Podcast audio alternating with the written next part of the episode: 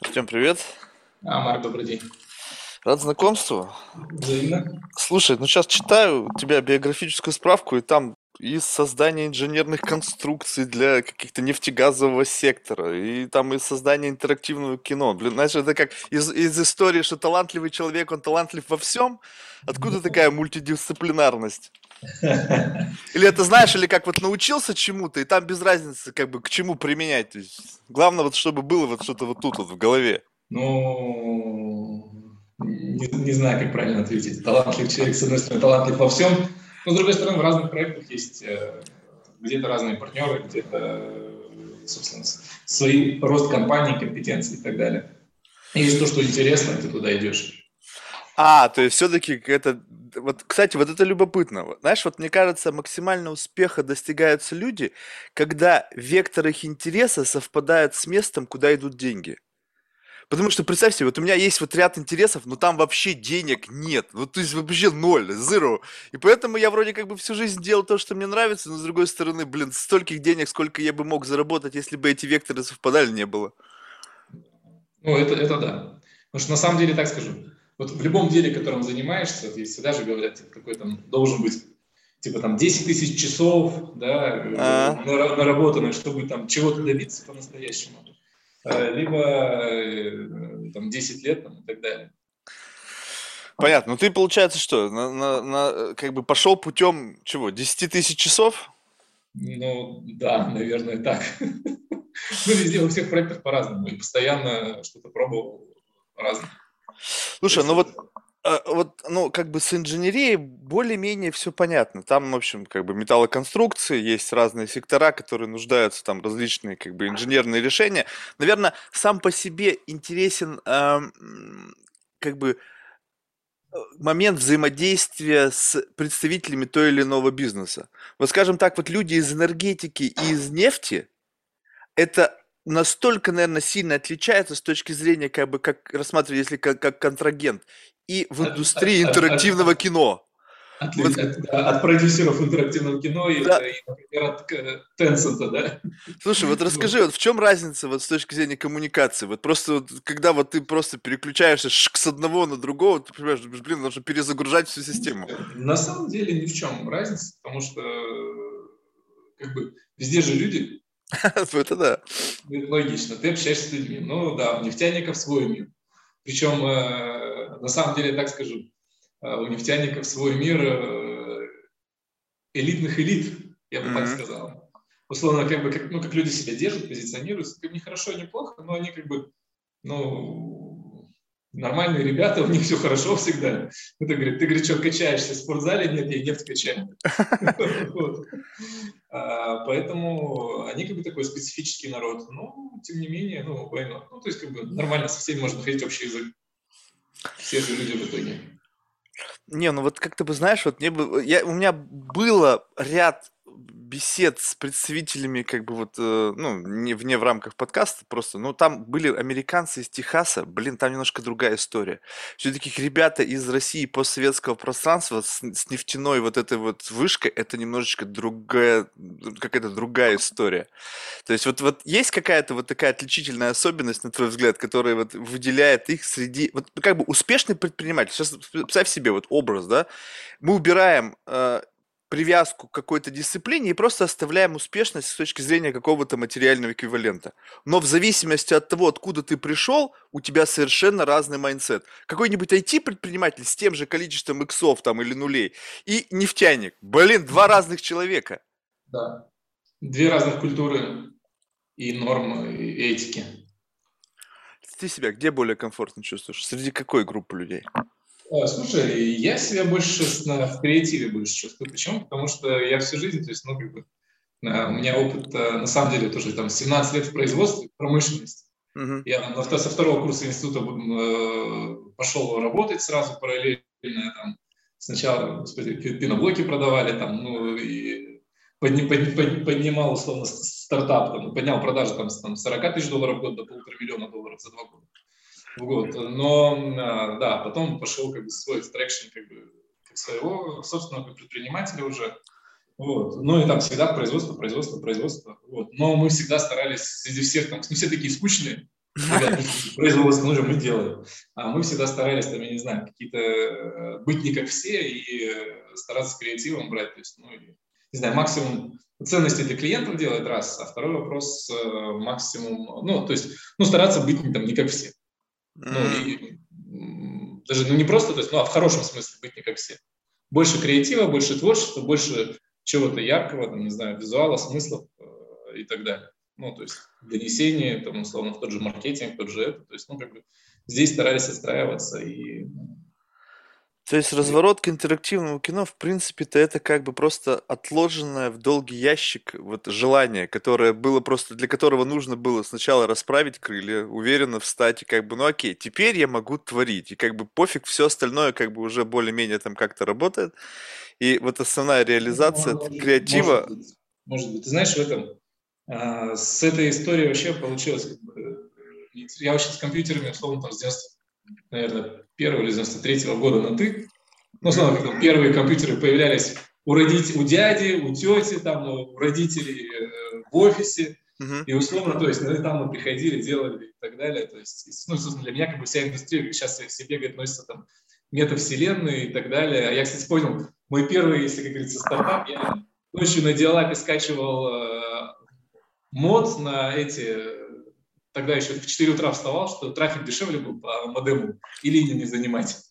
Вот. Ага. Скачивал этот и на, и на дисках э, записывал для героев. Третий был мод, э, я забыл, как он назывался. Ну, короче, там потом были э, фановские моды, которые делали там, более интересную там, игру и так далее, новый контент. Mm-hmm. И ходил, пытался продавать там, по игротекам, по нашим и так далее. Но многие не продал. Но это мой первый опыт издательский.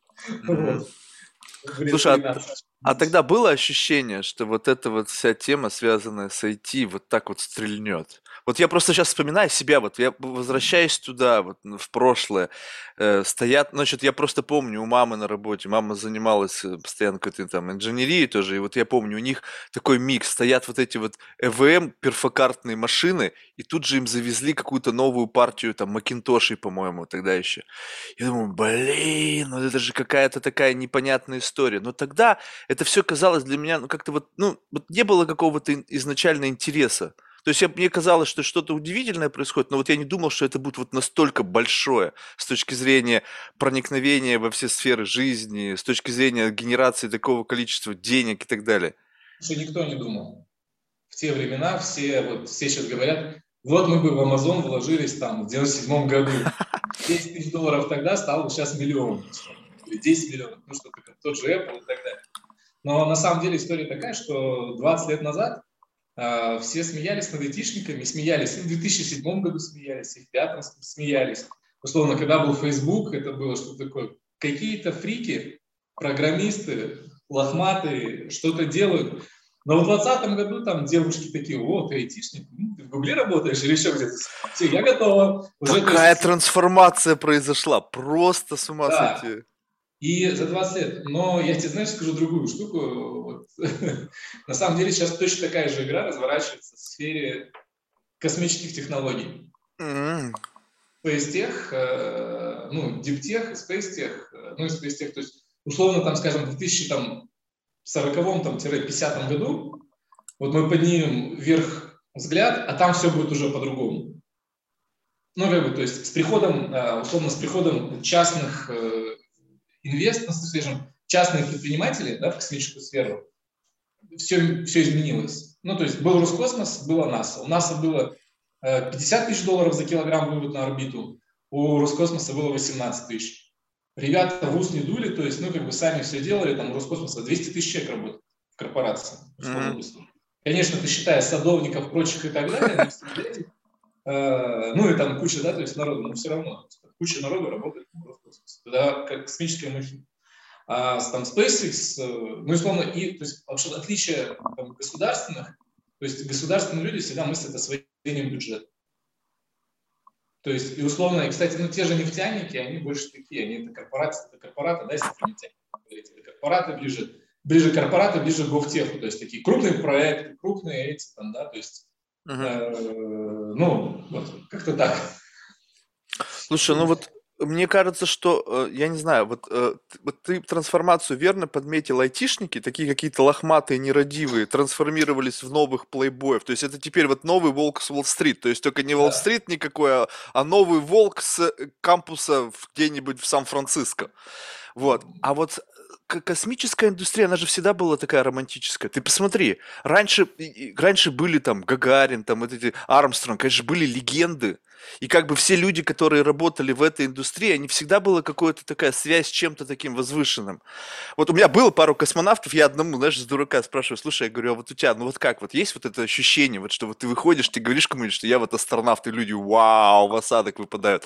Он говорит, ты знаешь, говорит, нас ведь уже, говорит, не так мало там вот как бы, ну, я что-то посмотрел, я сейчас не помню сколько, но уже что-то приближается к двухстам или уже перевалило. То есть 200 человек не так, казалось бы, ну, уже и мало. То есть когда там 2-3 в мире и так далее. А, кстати, вот с точки зрения количества маленьких-то людей, один э, у меня человек был из Казахстана, их-то всего 25 в мире, это покорители всех 14 восьмитысячников. Он живет в Казахстане, вообще мало кто в жизни знает. А тут про какого-то из Малайзии сняли кино про Netflix. Так ведь парень-то даже рядом не с тем, что вот товарищ из Казахстана, они все еще без масок поднимались. Ну, то есть таким матерые реальные мужики. Поэтому, ты знаешь, вот эта space технология, это сто процентов будущее, но вот этого как бы, но он уже как бы с романтизмом. То есть там нету такой трансформации, когда какие-то там мохнатые, волосатые парни непонятные там превратились в новых плейбоев. Мне кажется, они всегда и были, ты посмотри. Не знаю. Просто, мне кажется, до сих пор точка, порог входа в эту, в эту область, он как бы все равно еще как бы доступен ну, немногим. То есть ну, ты должен реально чем-то обладать каким-то, ну вот прям вот, это тебе не пилить там приложение для App Store. Слушай, э, ну, типа с улицы прям с улицы нет, но вот условно, смотри, то есть все э, именно, то есть э, именно экосистема стартапов, да, и так далее, она формируется и по деньгам, то есть, по сути, что такое космический стартап? Ну, кстати, на самом деле. Uh-huh. То есть это чуваки, которые, это например, в России я был, э, к ребятам заходил, условно, это пять человек. То есть один, то есть вот они разрабатывают, например, придумали штуку, там, ладно, был AvantSpace, они делали э, типа, рекламу из космоса. Но по сути их нет, то есть у них есть платформа, она готовая, покупается. Половина, там, 80% модулей, они готовы. Они пилят свою штуку, то есть пилят софт, который управляет спутниками. То есть потому что это типа должна быть там, э, Э, constellation, группировка. Угу. То есть должна быть группировка. Созвездие. Созвездие, да, да, там 20-30 спутников, которые будут позиционироваться относительно друг друга. Второй вопрос, э, второй блок они разрабатывают, это двигатель, который будет, ну, вот, э, в космосе их позиционировать. А, и третий, это, собственно, лазер, который сверху делает пушку, ну, то есть, который светит. Uh-huh. По сути, команду разрабатывает 5 человек, все, то есть и бэк-офис, ну, бухгалтерия, там, э, ну и как бы все такое. А вот их там пять project менеджер один по, по движкам, один по свету, один по электронике. Все, это группируют, собрали и размещаются они на площади там 60 квадратов. Собственно, ну вот здесь порог входа, то есть, ну да, да, им нужны, ну, то есть нужны деньги на разработку, то есть нужно понять. Но в принципе мы в любой диптех заходим, там та же самая история. И любой IT сейчас, он опять же сопоставим с этим. Потому что если мы, например, возьмем зарплату программистов, Э, которые были, ну, сейчас, ну, то есть, в принципе, вообще, там, на Западе так и осталось, да, условно, в Штатах 10-15 тысяч долларов зарплата программиста. Все, там, медла сеньора, то есть, ну, условно, в таком формате. Не звезда, ну, нормальный сеньор. А у нас в игровой студии э, три с половиной, там, четыре тысячи долларов там в России, да, то есть зарплата, да, из команды у сеньоров там три, ну, две с половиной. Не, ну разница в, в, в, в уровне жизни тоже нужно учитывать. Если ты да, получаешь да, да, пятнашку да. в Сан-Франциско и половину, а может быть и больше тратишь да, на жилье, то да, в конечном да, итоге да, как бы разница невелика. Сути, на, на самом деле, да, то есть многие всегда говорят, что типа, вот там зарплата выше, да, но там косты выше. Ты вышел, пол зарплаты отдал за аренду, кому услуги заплатил 500 долларов или штука. А, и, э, и в кафе ты сходил, то есть 100 долларов ты отдал, и как, бы, как будто бы в Макдональдс сходил. Mm. Ну, по сути, вот Штатах были недавно такие цены, завтрак 80 долларов на двоих. Mm-hmm. И ничего выдающегося. И еще и там хуже по качеству, чем э, там, в Москве или в Алмате или в Караганде. Ну, то есть в любом нормальном заведении. Вот. Да. Не, ну подожди, ну это, это-то понятно. То есть вот поехали, грубо говоря, вот с точки зрения как бы собрались талантливые парни там или девушки и что-то начали делать, вот в этом отношении разницы нет. Вопрос в том, чтобы это заработало. Вот для того, чтобы вот эта штука оказалась на орбите и стала там делать какие-то голограммы, чтобы ее видно было из Земли, там, ты представляешь себе, какое количество денег, ресурсов нужно привлечь для того, чтобы это заработало? И еще должны люди, которые, тут же, понимаешь, вот философия инвесторов какова. Одно дело, вот есть какие-то лакомые темы, да, вот сейчас там, раньше все прилепляли там в какой-то момент Artificial Intelligence. У меня булочная, но там есть AI там какой-нибудь или еще какая-то херня. Сейчас, сейчас, сейчас везде лепят мета, метаверсы. У меня вот эта штука, и тут еще метаверс, который э, на базе AI и, и блокчейн. Ну, то есть вот надо максимально набрать набор тезисов, чтобы вот они совпадали, вот эти совпадали основным трендом. Как бы у, у меня был э, один товарищ, у них, значит, э, э private equity фонд 100 миллионов, они как раз-таки э, работают э, в инвестиции в космос. То есть это space, space как раз ориентированы на space. Из, из, из России? Не, а, а, и Люксембург. Ну, а. то есть он сам говорит по-русски, но фонд люксембургский. Вот. И значит, ну там всякие там шейхи, арабы, там, в общем, там у них все это мощно. Вот. И значит, э, э, история-то такая, что как бы проекты все как бы достаточно масштабно. И смотришь на то, что как бы вот, ну, насколько там эм, вот э, основная идеология. То есть, вот я его спрашиваю, куда вы смотрите? Вот на что именно? То есть, понятно, есть там какой-то романтизм, там, новые, там, поиск новых э, миров, там, э, разработка там каких-то там месторождений на стероидах. Он сказал, не, это все как бы не наша вообще история. То есть, мы смотрим максимально применимый с точки зрения вот текущей ситуации проекты, которые могли бы уже сейчас приносить какую-то пользу для общества, для компании и так далее.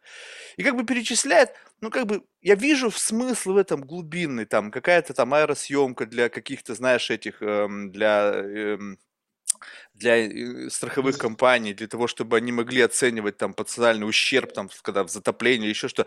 Ну, как бы все, знаешь, как бы вот такое ощущение, что высосано из пальца. То есть, как бы понятно, что это может быть эффективнее, может быть с учетом того, что может быть технологичнее, но прямо вау, ничего такого нету. Ну, как бы, ну, да, прорыва нет. Спутники на орбите, сколько лет уже, там, с момента запуска первых, там уже тысячи, десятки тысяч спутников. Что-то они там делают, я понятия не имею, что. И вот я жду, когда вот что-то произойдет такое, что как бы это будет вот прямо действительно такой прорыв. Прямо что-то, что вот именно использование Слушай, космических технологий позволит принципиально что-то поменять. Слушай, прорыв будет э, две вещи. Это первое, ну, прорыв на самом деле будет база на, на Марсе. Потому что для базы на Марсе нужен э, определенный стек технологий, которые э, нужно здесь. Смотри, тот же там, э, Илон Маск, э, извините, ну вот у них же есть какая-то тема, типа они копают туннели. Uh-huh. Ну, типа туннели соединить здесь и так далее. На самом деле эта технология нужна на Марсе копать туннели, надо на Марсе копать грунт, э, землю, вот, потому что строить базу то есть, на поверхности прям ну, не супер, а она будет уходить типа в землю. Собственно, сверху какая-то часть, а снизу это уже там ну, типа, другая история. Вот, э, вот это будет как бы ну, челлендж э, для человечества и переход на новый уровень. то есть здесь дальше будет вопрос э, перехода, как правильно выразиться, ну типа сейчас там до Марса два года лететь. Угу. В лучшем случае 6 месяцев. Есть стартап, ребята говорят, мы за 40 дней долетим. Ну, то есть, Что, они какой-то новый propulsion изобрели? Ну да, совершенно верно, новый propulsion. То есть, но единственный вопрос, конечно, там долетит тонна груза, как бы, но это все равно, то есть, ну это первый шаг. И э, нас много, я думаю, то есть, собственно, вопрос развития космической технологии нам сегодня даст э, boost именно в развитии энергетики здесь на Земле. Потому что сейчас мы, то есть, по сути, нам не нужна нефть, нам ничего не нужно. Нам нужна, нам нужна энергия. То есть люди научились сейчас из электричества делать все. Из электричества можем отапливать дома, охлаждать дома, очищать воду, а, опреснять воду. Нам нужна энергия. Есть атомная энергетика, да? то есть есть э, солнечная энергетика, ветер, есть свои нюансы и так далее. Вот я думаю, что у нас как бы будет хороший, хорошая сдвижка в энергетике, соответственно, она качество жизни на Земле подтянет. Ну, условно, мы завтра с вами выключили все ТЭЦ, сразу стало там металлургические производства, да, нужна там горючка, ну, чтобы это делать. Ну, мы на энергетике, например, придумали, и там херачит у нас там, ядер, ну, условно, ядерный синтез, который обеспечивает землю.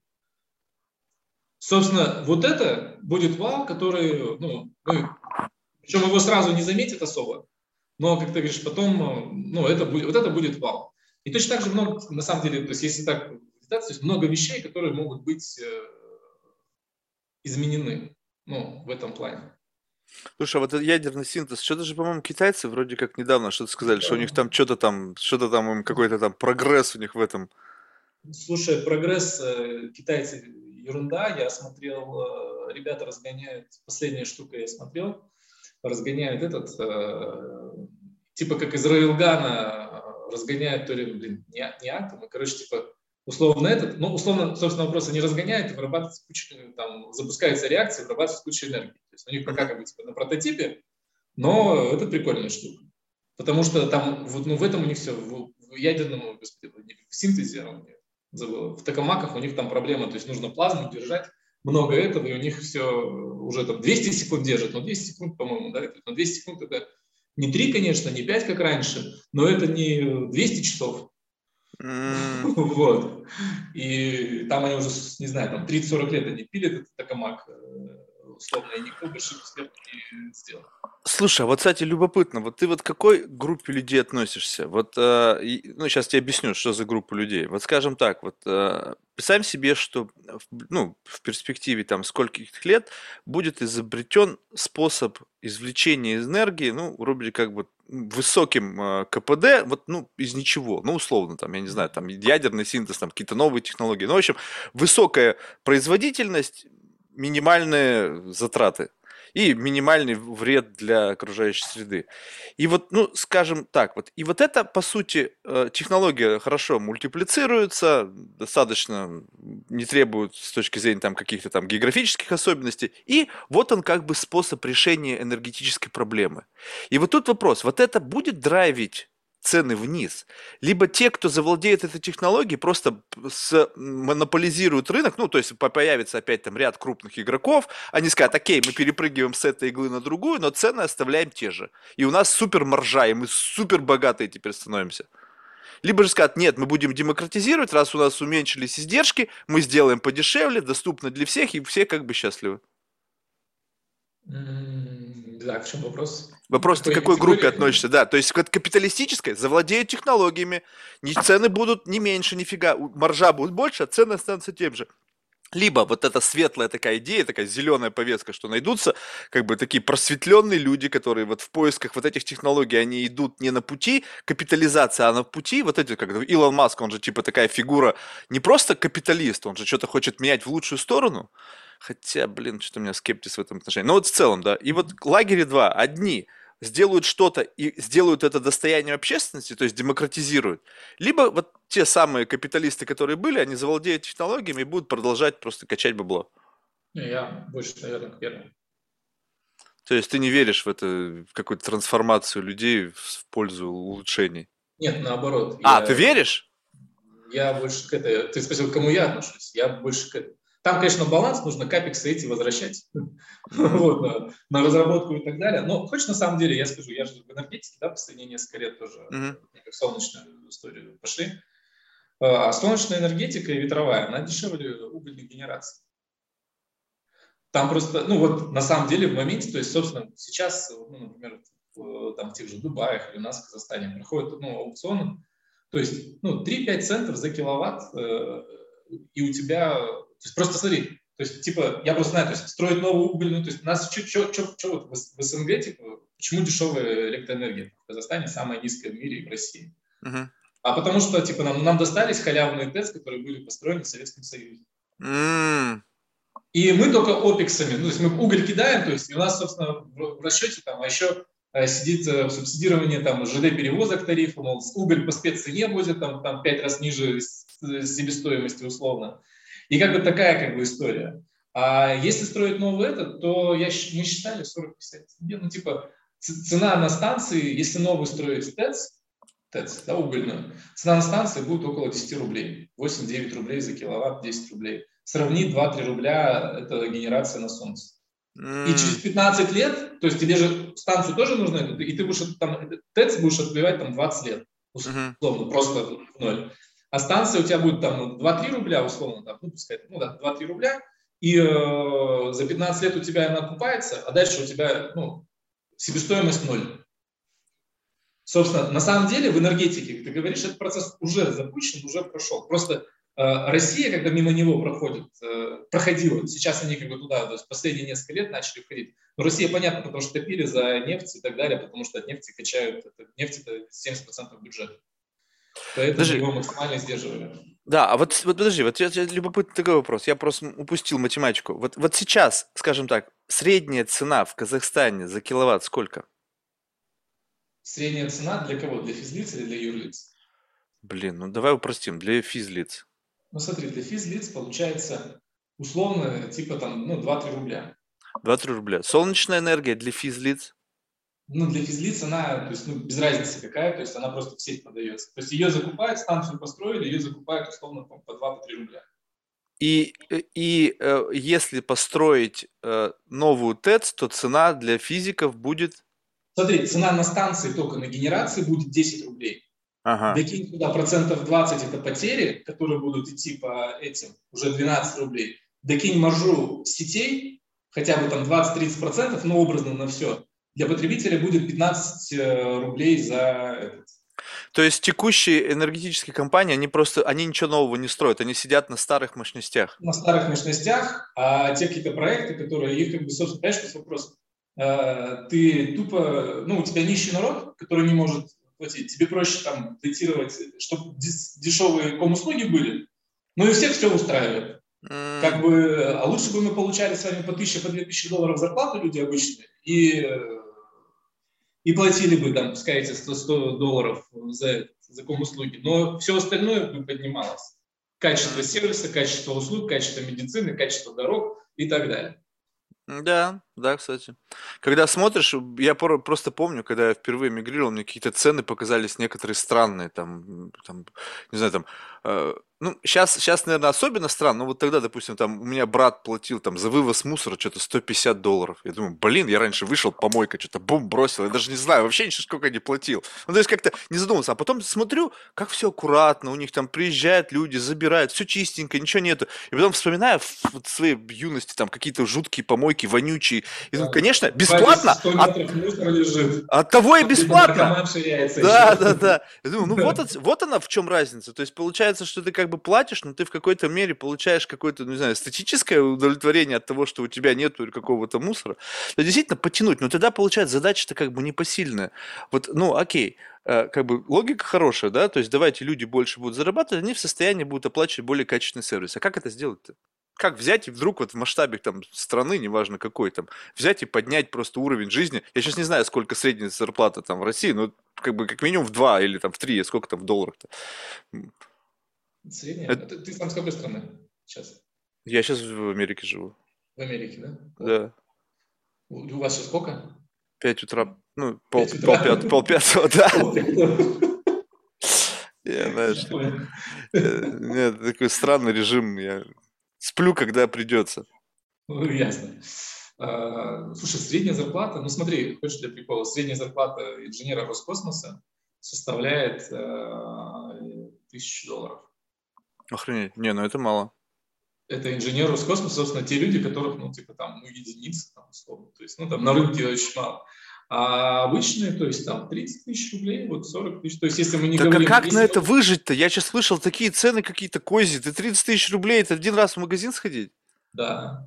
Ну, не ладно, 15 тысяч один раз сходить рублей, наверное. Смотря кто как жрет. Ну, да, но по сути, то есть, но условно, то есть, а люди, то есть, если мы выйдем там за Москву, то есть в Москве, окей, там свои, свои ценники, но опять же, те же самые ценники, они снимаются, половина уходит на жилье. И там, или ты же снимаешь за два часа от Москвы, и потом два часа едешь на работу туда, два часа обратно, и все равно платишь, типа, чуть-чуть, чуть-чуть дешевле, чем в, ну, чем в цену. Mm. Вот. Слушай, Слушай, а вот, э, вот я так понимаю, что вот во всей э, вот, ну, солнечной энергетике как бы основная проблема, либо я сейчас выдумал, а, это носители. То есть вот как бы, ну солнце же оно не круглые сутки, то есть вот сегодня светит, Да-да-да, утром там да, светит, днем светит, а, а ночью не светит. То есть получается как-то нужно накапливать, а вот эти Да. накопители, они не могут, э, их, ну как бы КПД этих накопителей Проблема сейчас, вот сейчас, э, то есть научились люди вырабатывать энергию дешево. Мгм. Следующий, следующий этап энергетики, когда научатся ее хранить дешево. Но на самом деле, опять же, я скажу, что на самом деле э, вот рынок, э, рынок накопителей, он, он, он старый, ему уже больше 150 лет. Uh-huh. И накопители первые, которые сейчас 98% э, аккумулирования, это ГЭС, гидроэлектростанция. Условно, в чем, как устроен любой баланс энерго, энергобаланс страны? У нас там есть там 25, они вырабатывают, там, пускай там 10 гигаватт, да, там, или там 200 гигаватт условно. Люди пришли вечером, включили все телевизоры, кухонные плитки, нам нужно 220 гигаватт, плюс там 10% или плюс 20%. 4 часа. В этот момент открываются гидроэлектростанции и идет дополнительная энергия. Она спустили, выработались, ночью по расслаблению отключили. По сути, во всем мире так работает энергетика 150 лет уже, там, или 150, как она есть. Вот. С появлением э, солнечной энергетики там вот проблема, то есть выработки, то есть если в обычных энергетических носителях у них выработка постоянная, там, ну, примерно атомная энергетика, там, угольная, то есть газ, она чуть-чуть flexible, да, то есть немножко гибкая, то ну, солнечная, она как бы, то есть днем ветер, тоже ветряная, она тоже ветер есть, все нормально, ветра нету, да. Но эти штуки, в принципе, то есть, ну, на самом деле, в ближайшие, я думаю, то есть, на самом деле, я думаю, что с аккумуляторами мы году 25-26 у нас будет прорыв, как ты говоришь, какой-нибудь вау, который прям, ну, к этому все идет, потому что все компании там максимально разрабатывают энергетику, то есть решения, которые сейчас, они не очень эффективны. И вопрос с реками, с реками все прикольно, с ГЭСами, но вопрос наличия ресурсов энергетических, ну, точнее, речных. То есть, условно, например, в Казахстане ну, мало рек и мало ресурсов. Uh, ну, реально, такая ситуация, то есть, и как бы, ну, вот это называется, господи, забыл, временная генерация, нет, другое специальное слово есть. Ну, в общем, условно, uh, в общем, с этой генерацией, то есть там uh, не хватает. Соответственно, ее где взять? Ее нигде взять. Соответственно, нужны какие-то другие там, решения или в той же там Арабских Эмиратах. У них такая же история. Воды нет, и ты никак не возьмешь. Но и она тоже не бесконечна. Ну, поэтому сейчас я думаю, что нам, нас ждут, скажем, новые материалы и новые, то есть мы все, все время двигались в плане литий-ион, ну вот в этой. И сейчас уперлись в то, что типа лития-то мало, на Теслу не хватает, на аккумуляторы на стены. А еще весь мир нужно пересадить на электрокары. Да, еще весь мир нужно пересадить на электрокары. А еще телефоны, телефоны мы шпарим тоже. То есть, собственно, там, э, как говорится, не все так э, просто. Ну, то есть, но я, но я жду, что в ближайшие там, там 25-26 году, я думаю, что там, потому что много наработок, много исследований, топовые компании в это направление вкладываются, все там LG, там корейцы такие, китайцы, все подряд разрабатывают э, различные решения и к чему-то придем, который будет новый стандарт, который будет эффективным. Там задача быстро впитывать энергию, ее вопрос хранить, ну, условно, что как, как, типа, как сейчас происходит. У меня есть, мы построили станцию на 100 мегаватт, uh-huh. и тебе, она условно вырабатывает максимум 100 мегаватт в час но работает она 8 часов. То есть мне условно, чтобы еще 8 типа столько же выдавало, ну, мне нужно поставить на 8, на 800 мегаватт э, аккумуляторов. Uh-huh. А в ценах, типа, построить 100 мегаватт солнечную станцию, это 100 миллионов долларов. Uh-huh. Типа, если еще плюс 100 мегаватт, ну, это еще плюс 100 миллионов долларов. Примерно. Офигеть, вот так да. вот. А, а ты представляешь, это нам только на час энергии. А еще на это, типа, 800 миллионов долларов уже там на 8 часов. Ну и согласись, короче, какой-то какой здесь какой-то тутняк. Вообще не, не, супер, не, супер неэффективно. Да, что-то здесь не бьется. Соответственно, вопрос, э, как сделать это дешевле, это будет прорыв. Человечество к этому придет, это просто нет. Слушай, а вот еще же как-то любопытно. Я, конечно, физику этого процесса очень хреново понимаю, но вот смотри, сама по себе же батарейка, она разряжается, да, вот это вот. И как бы получается, что еще один прорыв нужен так, что вот какой-то в аккумулятор поступил какой-то заряд, и вот он никуда не пропадает. То есть, если он не расходуется, он там держится, как, не знаю, как бутылка вина там 300-летняя, она ну, же там не испарилась. Да, ага. То есть вот как-то вот здесь вот, мне кажется, недостаток какой-то, то есть вот разрядка аккумуляторов сама по себе. Ты сказал, окей, ну даже вот если ты это заморочился, все это сделал, и ты как бы вот, ну, залил, залил полностью аккумуляторы, а у тебя они постепенно но садятся. Они, они, они, они постепенно, но не так быстро. То есть они держат заряд. Есть как бы эти, есть нюансы, есть э, решения. Сам не видел, э, читал, да, рассказывали, что, например, в той же на севере в Арктике используют солнечные штуки. Причем, где у них цикл зарядки у нас три месяца солнца, mm. а потом, потому что видишь еще вопрос, кстати, вот где там дизрапт, э, условно, в тех регионах, где нет халявной электроэнергии. То есть, условно, понимаешь, то есть в России, в Казахстане там ну, по 2 рубля, и так по 2 рубля, типа, у всех халявы. Зачем нам, типа, развиваться? А в Германии 30 центов за киловатт.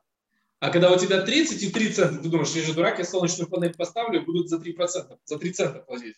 Ну, и это как бы, э, ну, то есть, это как бы, да, то есть естественный фактор. Есть так, также эти, в той же России регионы, например, где э, люди на севере, ну, то есть на севере, то есть там только солярка копить, и то солярка, то есть его привезли, ты должен себе накопить. Соответственно, человек считает так, мне, и, и, и ему там киловатт уже входит по 100 рублей за киловатт. Точно такая же история на этих, где вот не, не, Дальний Восток не рассказывали, там, где, как эти, Курильские острова, uh-huh. То есть на Курилах там тоже электроэнергии нет, и там тоже народ соляркой топит, там у них условно там по 100 рублей за киловатт, и там как бы эта штука им выгодна. Прям, ну, это прям условно там окупается за, за полгода. Я, я знаешь, кстати, что про космос слышал? Я не знаю. Или, у, меня, у меня проблема такая с памятью. Я либо слышал, либо придумал. То есть всегда где-то в этом ключе. Так вот, что типа а, как бы решение проблемы солнечной энергии как раз-таки заключается в том, что будут на орбите какие-то спутники с вот этими ну, панелями легкими. Я думаю, полная фигня. То есть ну, народ, народ с этой идеей ходит, они все бегают, типа, да, вау, мы сделаем передачу. Китай хоть хотят построить там мегаватт, там, не знаю сколько. Но это фигня. Ну, честно, я просто знаю в энергетике, ага. я разбираюсь. Но ты понимаешь, что, собственно, вопрос здесь на Земле, то есть, ну, есть технологии, есть этот, и люди бьются за каждый цент. Угу. Реально за цент, собственно, вопрос. То есть, ну, торги, которые проходят, то есть, например, то есть, кто выигрывает, ну, реально, то есть, те торги, которые заключают контракты в окупаемости, которые зарабатывает компания и поставляют, условно, там, 2 цента, 3 цента за киловатт. Uh-huh. Чтобы понимал, то есть и ставят, вот ставят там гигаватт. Вот, я говорю, вот, сейчас я тебе скажу, что вот мы ставили 100 мегаватт электростанцию, это порядка, ну, под конструкцией только там э, несколько тысяч тонн. Uh-huh. И это всего 100 мегаватт. Ладно, окей, мы, нам, мы не будем э, металлоконструкции вверх отправлять, нам нужно отправить материал, панели и так далее.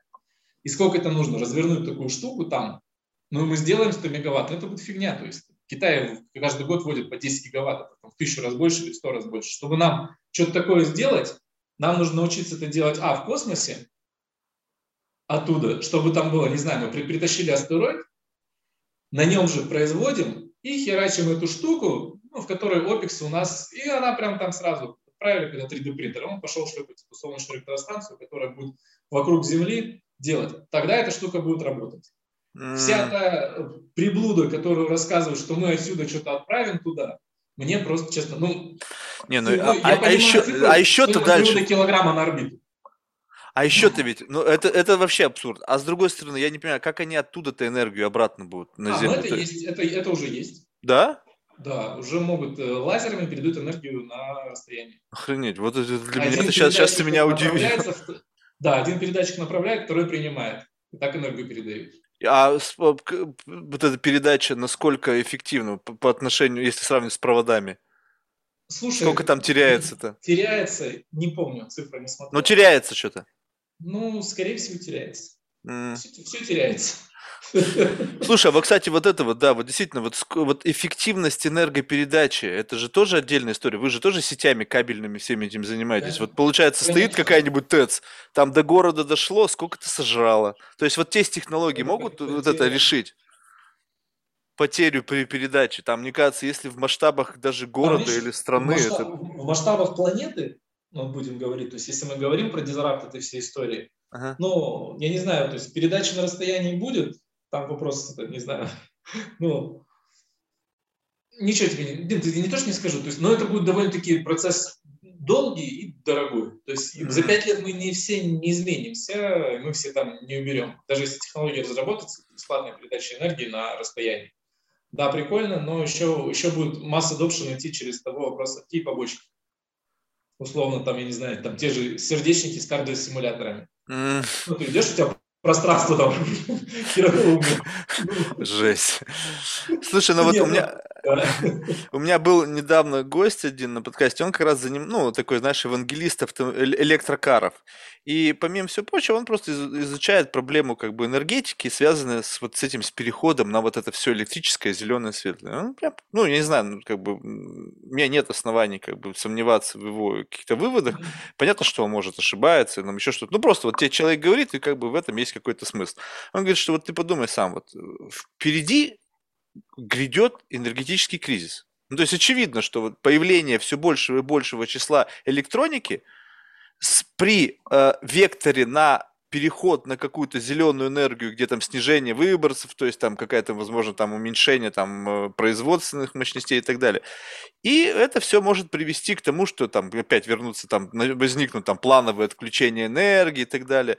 Тут еще какие-то глобальные кризисы, где там эмбарго там на нефтеносителей там и так далее. И тут просто вот как, как вообще тебе видится вот эта вот картина энергетического рынка там в перспективе, там, не знаю, 15 лет? Ну, у меня на самом деле очень э, пессимистичный настрой относительно, относительно стран энергоносителей, Казахстан, Россия и так далее. Да? Uh-huh. И э, оптимистичный относительно то есть, ну, энергоперехода. Я не знаю, то есть в какую, ну, не то, что в каком году, я тебе так скажу, что э, я думаю, что это произойдет, скорее всего, в 28-35 году. Mm. Ну, то есть смотри, то есть я просто к чему скажу. А что у нас, э, что было в прошлом году? Помнишь, когда в прошлом году, когда ковид, когда транспорт остановился? Mm-hmm. А, точнее, ладно, отмотаем еще назад. Нефть. Все говорят за нефть, и все в нефти прикольно. Но в нефти есть одна история, очень простая, я когда читал, что куда тратится нефть? 50% это автотранспорт. Угу. То есть вся эта история про химпром, потом там еще, там идет 40% это частный транспорт, 10% это коммерческий транспорт, потом еще пошли типа 10% химия, там 5% авиакеросин, еще что-то, но условно 50%. Что у нас было три года назад, ой, два, два года назад, когда, помнишь, э, когда ковид, все, все, все, все перестали ездить, mm-hmm. и пошло сокращение нефти. И, и, и у нас получается производство нефти больше, чем выработка. Раз. И как начали вести себя страны? ОПЕК просто, ну, условно, не развалился. Венесуэла прям реально хлопала дверью на совещаниях и выходила из зумов. Ну, это было. И вопрос, потому что народ не хотел, все говорили, типа, что мы должны отказываться и так далее. Собственно, и нефть пошла там, фьючерсы стали там, ну, народ, потому что некуда девать нефть, что инфраструктура рассчитана, кого-то надо резать. Собственно, вопрос, кого надо резать. И там вопрос тогда был, что начали потреблять типа там на 5 или на 10 процентов. То есть типа 100 миллионов долларов производим, а потребляли 98. Каждый день 2 процента лишних. И начался шок, в котором никто не хотел договариваться, а кого будем реально резать. Прям так. Скажи, что будет, когда у нас, извините, вот сейчас э, авто, автоэнергопереход? И понимаешь, вопрос, можно было бы говорить, что типа все окей. Но на самом деле 50% автотранспорта, это 50% автотранспорта. И они сейчас все переходят на водород, ну, больше на электрокары, и пошли народ переходить на водород. Условно, всем этим товарищам, ну, если они не впишутся в новую историю с новой энергетикой, то есть, соответственно, машины там на водороде будут ездить, или же, опять же, на самом деле, вот все Total, там, Юнай, то есть все компании, они эту историю уже давно прохавали, они уже давно, то есть вот они строят ветряки, строят солнечные электростанции, в Казахстане строят, да, то есть, условно, ну, что, если так быть и по миру, то есть им без разницы, чем заряжать автомобили. Их потребитель – это машина, которую ты частный человек, он приносит половину процентов дохода нефтяной компании. Все. Mm. И это факт. Поэтому ты его заправляешь или бензином, или же заправляешь его в солнечной электростанции, электроэнергию передает, и на твоем суперчарджере он подъехал, заправился. И похер вообще на нефть, по сути. Те компании, кто это ну, прохавали, они туда идут, переходят и делают этот энергопереход. Собственно, наши компании, ну, то есть наши господа, да, то есть они пытаются хватиться за старый мир, да, и на самом деле, наверное, одна из причин, э, я не знаю, которая ужасной этой войны в Украине, которую Россия развернула, это, типа, извините, ёбнуть сейчас такую штуку, нефть подымется, мы больше бабок до 25-8 года мы, типа, насосем. Ага, типа, чтобы заработать впрок? Прежде чем ну, музыка перестанет играть? Не знаю, то есть, да, там, конечно, ладно, мы политику не будем касаться, хотя я не знаю, как в вашем подкасте это можно или нет. Не, вообще, ну, можно, можно все. Вообще. Можно все, то есть, да, ну, по сути, видишь, я не знаю, ну, конечно, наш подкаст выйдет, может, уже все изменится. Он выйдет через несколько часов, так что ты знаешь, огонь, ничего не изменится. Все, все будет достаточно актуально. Да, видишь, я, я думаю, что на самом деле, то есть господа думали, что за три дня возьмут Киев, и все будет этот, и все на изи сойдет с рук и так далее. А тут получилась такая, как бы, на самом деле, тотальная э, против них э, весь мир объединился и даже объединился на уровне на уровне людей и компаний, потому что, условно, никаким компаниям не говорили, что уходите работать из России и так далее. Просто это стало неэтично. Mm. И все. И, и вот тут как бы такого не ждали. Поэтому сейчас как бы и нефть, собственно, не, не шибко хотят народ покупать. И та же Германия спокойно строила Северный поток-2 и топили за нее. И как бы было все окей на самом деле. И никто. Но вопрос такой штукой, они э, просто ускоряют энергопереход на самом деле ну, в разы, потому что Германия уже, то есть Европа вся говорит, мы думали, типа, там, за 10 лет откажемся от нефти от, и так далее, либо от российской нефти, но, соответственно, без разницы какой, да, потому что они будут отказываться. Значит, будет быстрее. То есть они уже говорят, что мы не будем покупать и так далее. Слушай, ну вот это, вот это я прекрасно понимаю, вот эту вот историю. Но вот когда я слышал, ты, опять же, слышал так, как очень поверхностно, что там, значит, в Германии заявили, ну, ребята, вот раз ситуация такая, ну, будет херово, но мы справимся. А вот простой-то народ спросили. У меня э, часть команды работает в Испании. И они живут там на берегу, значит, и туда-сюда, и мне просто приходят инвойсы там за всякую вот эту херню, там то, что там... Э, и я смотрю, значит, а, а у них э, отопление дизельное. И, значит, в, в, один, в один месяц мне приходит счет в три раза больше за тот же самый, как бы, объем топлива, который заливается туда. Я говорю, что ты, вы что, ну, то есть, что происходит? А я как бы не вникаю же все, знаешь, у меня, ну да, страшные, жуткие события, но я живу в какой-то своей вселенной. И как бы, знаешь, и что-то я не, не обратил внимания, думаю, а какого хрена? Ну, то есть реально цена просто скакнула. Да. Вот, подожди, наврал, не в три, в два, в два с небольшим, что-то такое. Ну, в общем, где-то значительно цифра увеличилась. А, одно дело шок, да? Бам, как бы. Ну, мне как бы без разницы. Но вот представь себе, простые люди, да? Доходы у них не увеличились так? Ну, Они вот как жили, так и жили. Где-то субсидируют там. Вроде не знаю. Ну, вот я как бы мне никто ничего не просубсидировал, я проплатил полный счет. Вот. То есть получается, ну, мне как бы ладно, я могу стерпеть, то есть для меня это не принципиальные деньги. А вот кто-то, у кого-то есть семейный бюджет, так? У них есть там два автомобиля, купленные в кредит, есть там, не знаю, там э, платежи за энергетику и так далее. Раз тебе в два раза все стало выше, деньги-то откуда взять? И они тут какой-нибудь канцлер говорит, ну будет тяжело. Канцлеру-то похер, он сидит у себя в особняке, у него все классно, и он повышение цены не почувствовал. Слушай, ну ладно, что вы, а давайте так, э, окей, окей, э, голодающие не переизберут? Поволжье, голодающие по Волжье, там, испанцы и немцы расстроились за повышение этого. У нас... А их 90%? Слушай, да я тебе скажу, а у нас хочешь э, другой прикол, да, то есть ага. возьмем э, относительно. Э, смотри, в 2000, ладно, возьмем 2015-2014 год, вот, собственно, Казахстан, тут есть uh-huh. Казахстан, условно, то есть и люди. А в 2014 году там Россия пошла на Крым, ну, да, Донецк, Луганск и так далее, ней ввели uh-huh. первые спецсанкции. Uh-huh. И замечательно, курс поднялся с 30 рублей до 70, до 60. И в Казахстане, вслед, потому что у нас, как бы, когда у нас в России стал курс, типа в два раза упал, все казахи поехали скупать. Сначала тачки покупали. Мы производство, я тебе говорю, прикол. У нас одно из направлений бизнеса – это металлопрофиль для пластиковых окон. Там ага. каждое шестое окно, по-моему, в Казахстане ставится с нашим металлом. Вот так вот. вот. Ага. А, и, типа, и клиенты все такие, вот, у вас металл дорогой, типа, мы с России будем брать. Я говорю, ну ладно, берите. Что, ну, такой вопрос. То есть те, кто с России ближе города, они оттуда как бы берут. Ну, все, окей, берите, что. А те, кто потом через месяц будет, Прикинь, у нас люди перестали окна брать, они окна в России заказывают. И, собственно, за тысячу километров, за полторы везут окна из России в Казахстан, потому что было дешевле. И, собственно, курс упал, весь бизнес, который здесь был, производство локал, оно все просто в заднице. Ну, потому что, то есть, конкуренты просто из-за того, что там курс упал, в два раза дешевле, чем их. Ага. Вот. Тачки скупали, потом квартиры, технику, короче, все подряд поехали казахи скупать. Потом народ, наш правительство, по пару миллиардов долларов сожгло на поддержании курса, типа у нас все нормально, стабильно, то есть мы думали, что выровняется в России, нифига. Бахнули курс. Условно, люди у меня, когда мы в 2007 году занимали, мы старались всегда платить доллар, ну, зарплату хорошую и так далее, и у меня тогда в седьмом году, восьмой, девятый, я был очень горд, что у меня там, э, там пускай на заводе люди получали полторы тысячи долларов зарплату, э, там, скажем, ну, мастера на линиях прокатных и так далее, mm-hmm. когда, условно, ну, по городу там было там 400, там, ну, да, вот так. Я был на самом деле рад, что людям получу хорошую, классную зарплату. Uh-huh. Но прошло столько лет, сейчас наши, мы смеялись всегда над китайцами, что китайцы работают за 300 долларов условно.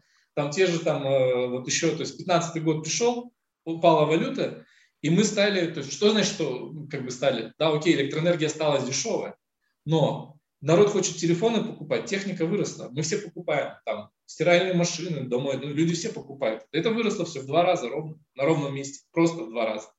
Прошло еще сейчас санкции, еще выросло еще в два раза. То есть как бы пошел новый виток, и вот мы в этой истории, то есть да, всегда говорят, блин, типа подход бизнеса в СНГ от подхода бизнеса в ну, в Европе отличается, потому что, ну, в Европе или в Штатах, типа, считают, там, ну, типа, 10% в год рост, типа, ну, это нормальный бизнес, то есть, типа, ну, это хорошо, да, то есть, как бы 10% в год. У нас, типа, если ты там не сделаешь, не знаю, там 20-30% роста в год, то все, ты в жопе, потому что у тебя девальвация, у тебя там от налоговой прилетело лишних штрафов, у тебя еще что-то такое, все, ты в жопе, ты банкрот. Ну, то есть, да. потому что если, если ты, потому что у нас ставка там э, рефинансирования там 14% на сегодняшний день. То есть, условно, вот это ваша стоимость денег кредитных, стоимость там, инфляция, то есть каждый год 14%. Если я сделал 20% роста дохода, то я на 5% относительно вашего, ну, то есть относительно того, что как бы мне нужно напрягаться, мне нужно в 5, там, грубо, вы на 10% выросли, напрягаетесь там на этот, а мы, а нам на 25 надо, чтобы сравняться. Типа. Mm. Чтобы, Но просто не, как... чтобы просто поддерживать штаны. Да, то есть, и это как бы история, вот, к сожалению, то есть, вот сейчас вы немножко в нашей шкуре, что выросла электроэнергия. Не, не а, ты пойми, что здесь ситуация, вот я согласен с тобой совершенно, вопрос разницы вот в ментальности. Ты понимаешь, я-то ведь тоже вырос в очень жестких условиях. И меня, ну вот как бы, ну, понятно, что я там оброс жирком, знаешь, ну в том плане, что комфорт, знаешь, как бы, ну, сейчас парни, которые там остались, они, как бы, знаешь, там уже, они, они мне фору дадут с точки зрения выносливости в жизни. Но в целом, вот нация российская, как бы, ну, вообще постсоветская, СССР, там, э, вот это все, все, все объединенные республики, страны и так далее, пережили вот такое, что с молоком там матери, через отцов, там, бабушек, дедушек, вот впитывалась эта терпимость и какая-то невероятная возможность выживать. Европейцы, американцы, ну, там, как бы, да, многие заревели, они-то вообще постоянно жалуются. Но европейцы вообще не умеют терпеть ничего. Ну, то есть, как бы вот они, у них как будто вот после, там было же много войн тоже всяких междуусобиц, и потом как-то прекратилось, и они вообще просто, я сейчас смотрю, ну, когда приезжаешь туда, смотришь на европейцев, ну, они инфантильные. Извини меня, когда мужик живет с родителями до 40 лет, и как бы потом у них первая стадия отношений завести собаку, и только потом там может быть детей – Come on, они с этим столкнулись, они охренели. Они говорят, да что, мне хорошо, у меня солнце светит, я работаю официантом, все клево, ля-ля-ля, курю косяк, все классно, мне ничего не надо, живу с родителями, фиеста целыми днями.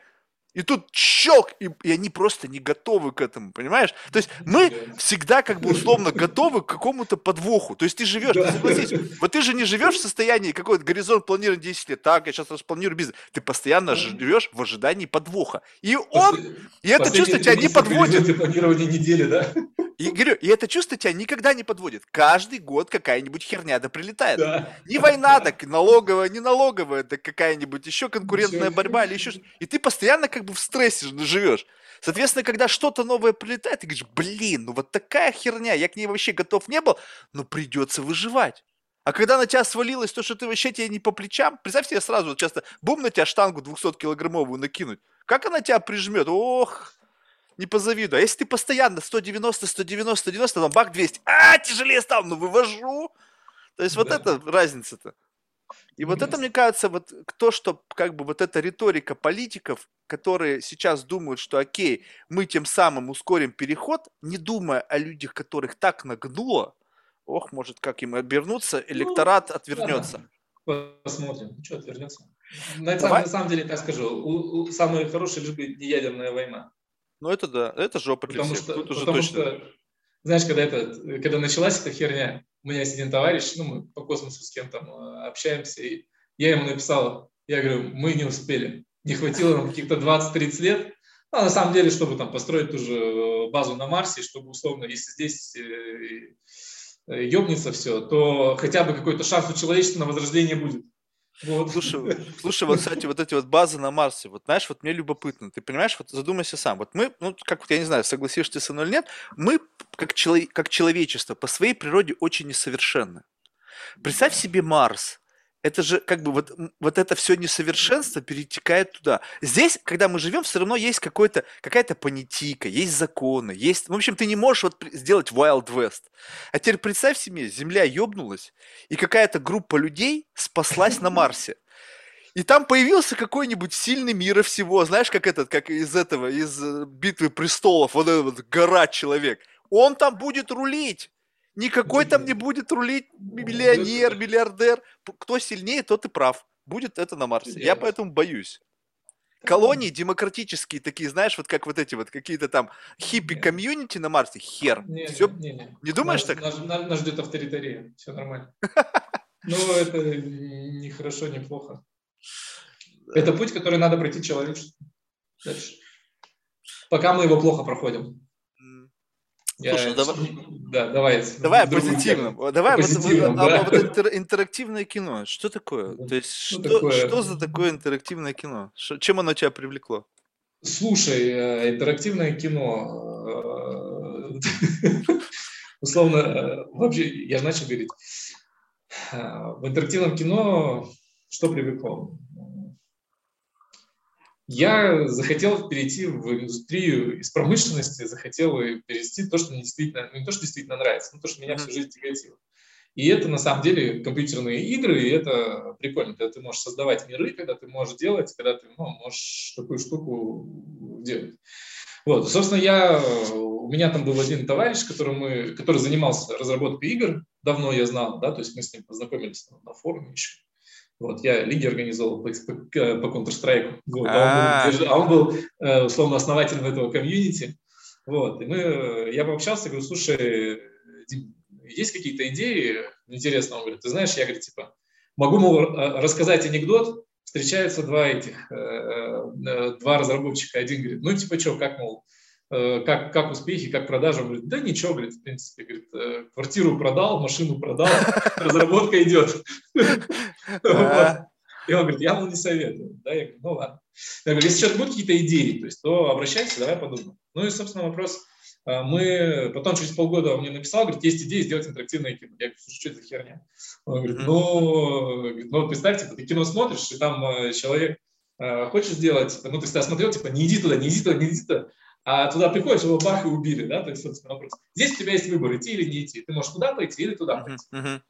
Я говорю, слушай, ну давай. То есть, вот мы начали, как бы, собралась такая команда, двое ребят с Петропавловска, это вот э, Дима Данил, э, я с Караганды, э, подтянули режиссера с Москвы, короче, парня, то есть с ним тоже он говорит, ну, давайте попробуем сделать, да, то есть Женя Пузыревский. И, в общем, начали разработку сценария и так далее. Сделали, разработали сценарий, вот, все круто, все это, посчитали бюджет, типа 600 тысяч долларов. Я говорю, ну, слушай, давай, я половину внесу, но я говорю, все, не готов, этот слишком хай риск. Uh-huh. Пошел, пошел, наверное, прошел разных человек 70 э, знакомых, там, кто с деньгами, все говорят, типа, Тем, типа, твою металлическую компанию, хоть завтра, сколько денег, на какой срок, какой процент, мы тебя знаем, все. Вот это, типа, что-то непонятное. Ну, то есть я там общался там, с производственниками, тоже с девелоперами, с разными ага. ребятами. Типа, ага. это, короче, все что такое, типа, непонятное. Типа, что такое интерактивное кино?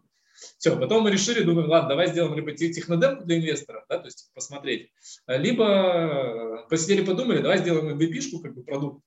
И, собственно, вопрос, э, и вот сделали. Потом поехали, организовали съемки, продакшн, пост. Ну и в итоге сделали интерактивное кино. То есть первая MVP-шка, она получилась э, при бюджете 250 тысяч долларов, в принципе, получилась э, неплохой, на самом деле интересный проект. потому что у нас есть другие как бы проекты, в которых ты смотришь, типа, да, вроде типа, ну, много выборов, а на самом деле выборы ни на что не влияют.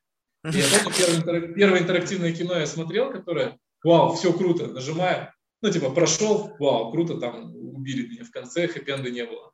Давай, начинаю нажимать, все чисто по-другому. А он меня херак, то есть, не, не, типа, не то, не то, не то, через там две минуты он в ту же точку приводит, типа, там, я говорю, не иди туда, не иди, вышел, а там машина подъехала с пистолетом, эй, чувак, иди туда. ну, условно. И как бы, когда человек user, experience э, такой делает, то э, это получается, как сказать, э, ну, это на самом деле обесценивает выборы, обесценивает эту штуку. Девальвирует наш... выбор. И, да, поэтому наш, который мы проект сделали, там было реально было выборов немного, по-моему, там типа за, получился как бы такой короткий как бы метр, где-то 30-35 минут все прохождения, за это время у тебя там 8-10 выборов, ну, каждый там несколько минут, но они все на что-то влияют, и ты э, идешь там по-другому, у тебя другой там, результат. В итоге 4 разных концовки, и ты, ну, проходишь как бы, и это люди отмечали, что, типа, это круто, что действительно выборы действительно влияют и так далее. Вот. А, все, и, в общем, мы MVP-шку сделали. А, дальше проект, вот, э, второй проект, который мы хотели делать, наши два проекта в разработке, но интерактивное кино, в итоге оно у нас подвисло. Потому что мы, который проект хотели делать, у него получился бюджет. Э, на самом деле прикольный проект, э, сценарий есть, вот, команда есть. Вот, но бюджет вышел по 3 миллиона долларов. И э, здесь стал вопрос, кого мы монетизация. Мы думали монетизировать это дело через э, подтянуть еще стриминговые платформы, типа Netflix, у них было. Но в итоге, там, мы, честно говоря, два года до Netflix э, стучались. вот. В итоге получили отказ, это тоже хорошо, вот, тоже результат. Ну, не объяснили, пока... почему? Сказали сырые, маленькие? Нет, э, не сырые, не маленькие. Как бы, вот я скажу с позиции стримингового сервиса, почему это им не подходит. Э, простая причина, потому что ты снимаешь сериал, да, в экономике. У тебя стоит, на самом деле, съемка процесса у тебя типа, стоит, минута стоит там 10 тысяч долларов, 20, uh-huh. 50, ну, то есть какая-то, то есть условно. Uh-huh. Ты снял фильм, у тебя там час 20. А, у нас, в котором мы проект второй делали, у нас контента должно было, мы считаем, первые наши 30 минут, у нас там полтора часа, считай, в три раза больше контента. Uh-huh, uh-huh, чтобы, uh-huh. Да. Когда мы, мы второй проект придумали, э, который наш, да, то есть должен быть, э, там у нас типа час 20 прохождение одно, а общего контента 4, 5, 6 часов. Ну, 5-6 часов. А, я понял. Экономика вообще другая получается. Экономика другая. И суть, и суть какая, типа? Чувак, кто посмотрит интерактивное кино, он посмотрит один раз. Второй раз не факт. Ну, то есть он посмотрит прикольный, на самом деле это прикольный, классный опыт. Да, то есть, э, вот. Э, может быть, наш посмотреть проект is Red. вот, он есть, Заинтриговал. Он есть и, и на Sony, на Xbox, и на этих. Э, короче, везде есть. Эм, на Nintendo Switch. Э, и, ну, считай, получается, 6 часов, типа, ты делаешь один title, который посмотрит, и контент, весь зритель, каждый зритель не увидит этот контент. Другое дело, ты снял сериал, который за эти же деньги у тебя 6 часов, это вот, э, я на Netflix смотрел сериал, господи, Russian Doll, mm. и этот, прикольно, мне понравился. Но, собственно, одна серия 30 минут, вот 10 серий, 3 часа, условно, можно два сезона на наши деньги снять. А с точки зрения экономики внимания а людей... Зрения, они считают, а у них экономика считает, сколько человек проводит внутри платформы. Uh-huh, uh-huh. Юзер тайминг, короче, в, в э, приложении. Все, и здесь наш, наш продукт не мачится. А 3 миллиона долларов э, вопрос, отобьем э, ли мы, то есть это уже как бы больше риск, причем, ну, как бы вопрос, мы на самом деле, пока на, на, на ковиде, когда мы делали, подписались, тоже еще привлекли ребят, подписались на полтора миллиона долларов контракт, чтобы вместе сделать, типа, они деньги, мы заносим. Но потом, я говорю, потом вышло, что бюджет увеличился там, с полутора миллионов до трех, и как бы это стало high риск как бы, ну, для них и для нас. Собственно, вопрос э, не факт, что продукт такого качества отобьется на игровых платформах. Все-таки на игровой платформе люди больше любят играть. Uh-huh. Ну, как бы, как есть. Но на самом деле интерактивное кино – это прикольный э, опыт, но там, наверное, там больше нужно делать игры на движке, типа типа Heavy Rain, Detroit, Become Human. Слушай, вот, кстати, тут еще, помимо всего прочего, ну, экономика понятна. То есть, если как бы вопрос только в экономике, то я думаю, что все равно найдутся решения, как сделать так, чтобы это стало выгодно. То есть, если не брать в расчет экономику внимания, я не знаю, может быть, просто людям будет больше хотеться такого формата. Я про как бы вот без относительно к этому, у меня всегда как бы вот такой вопрос возникал в голове.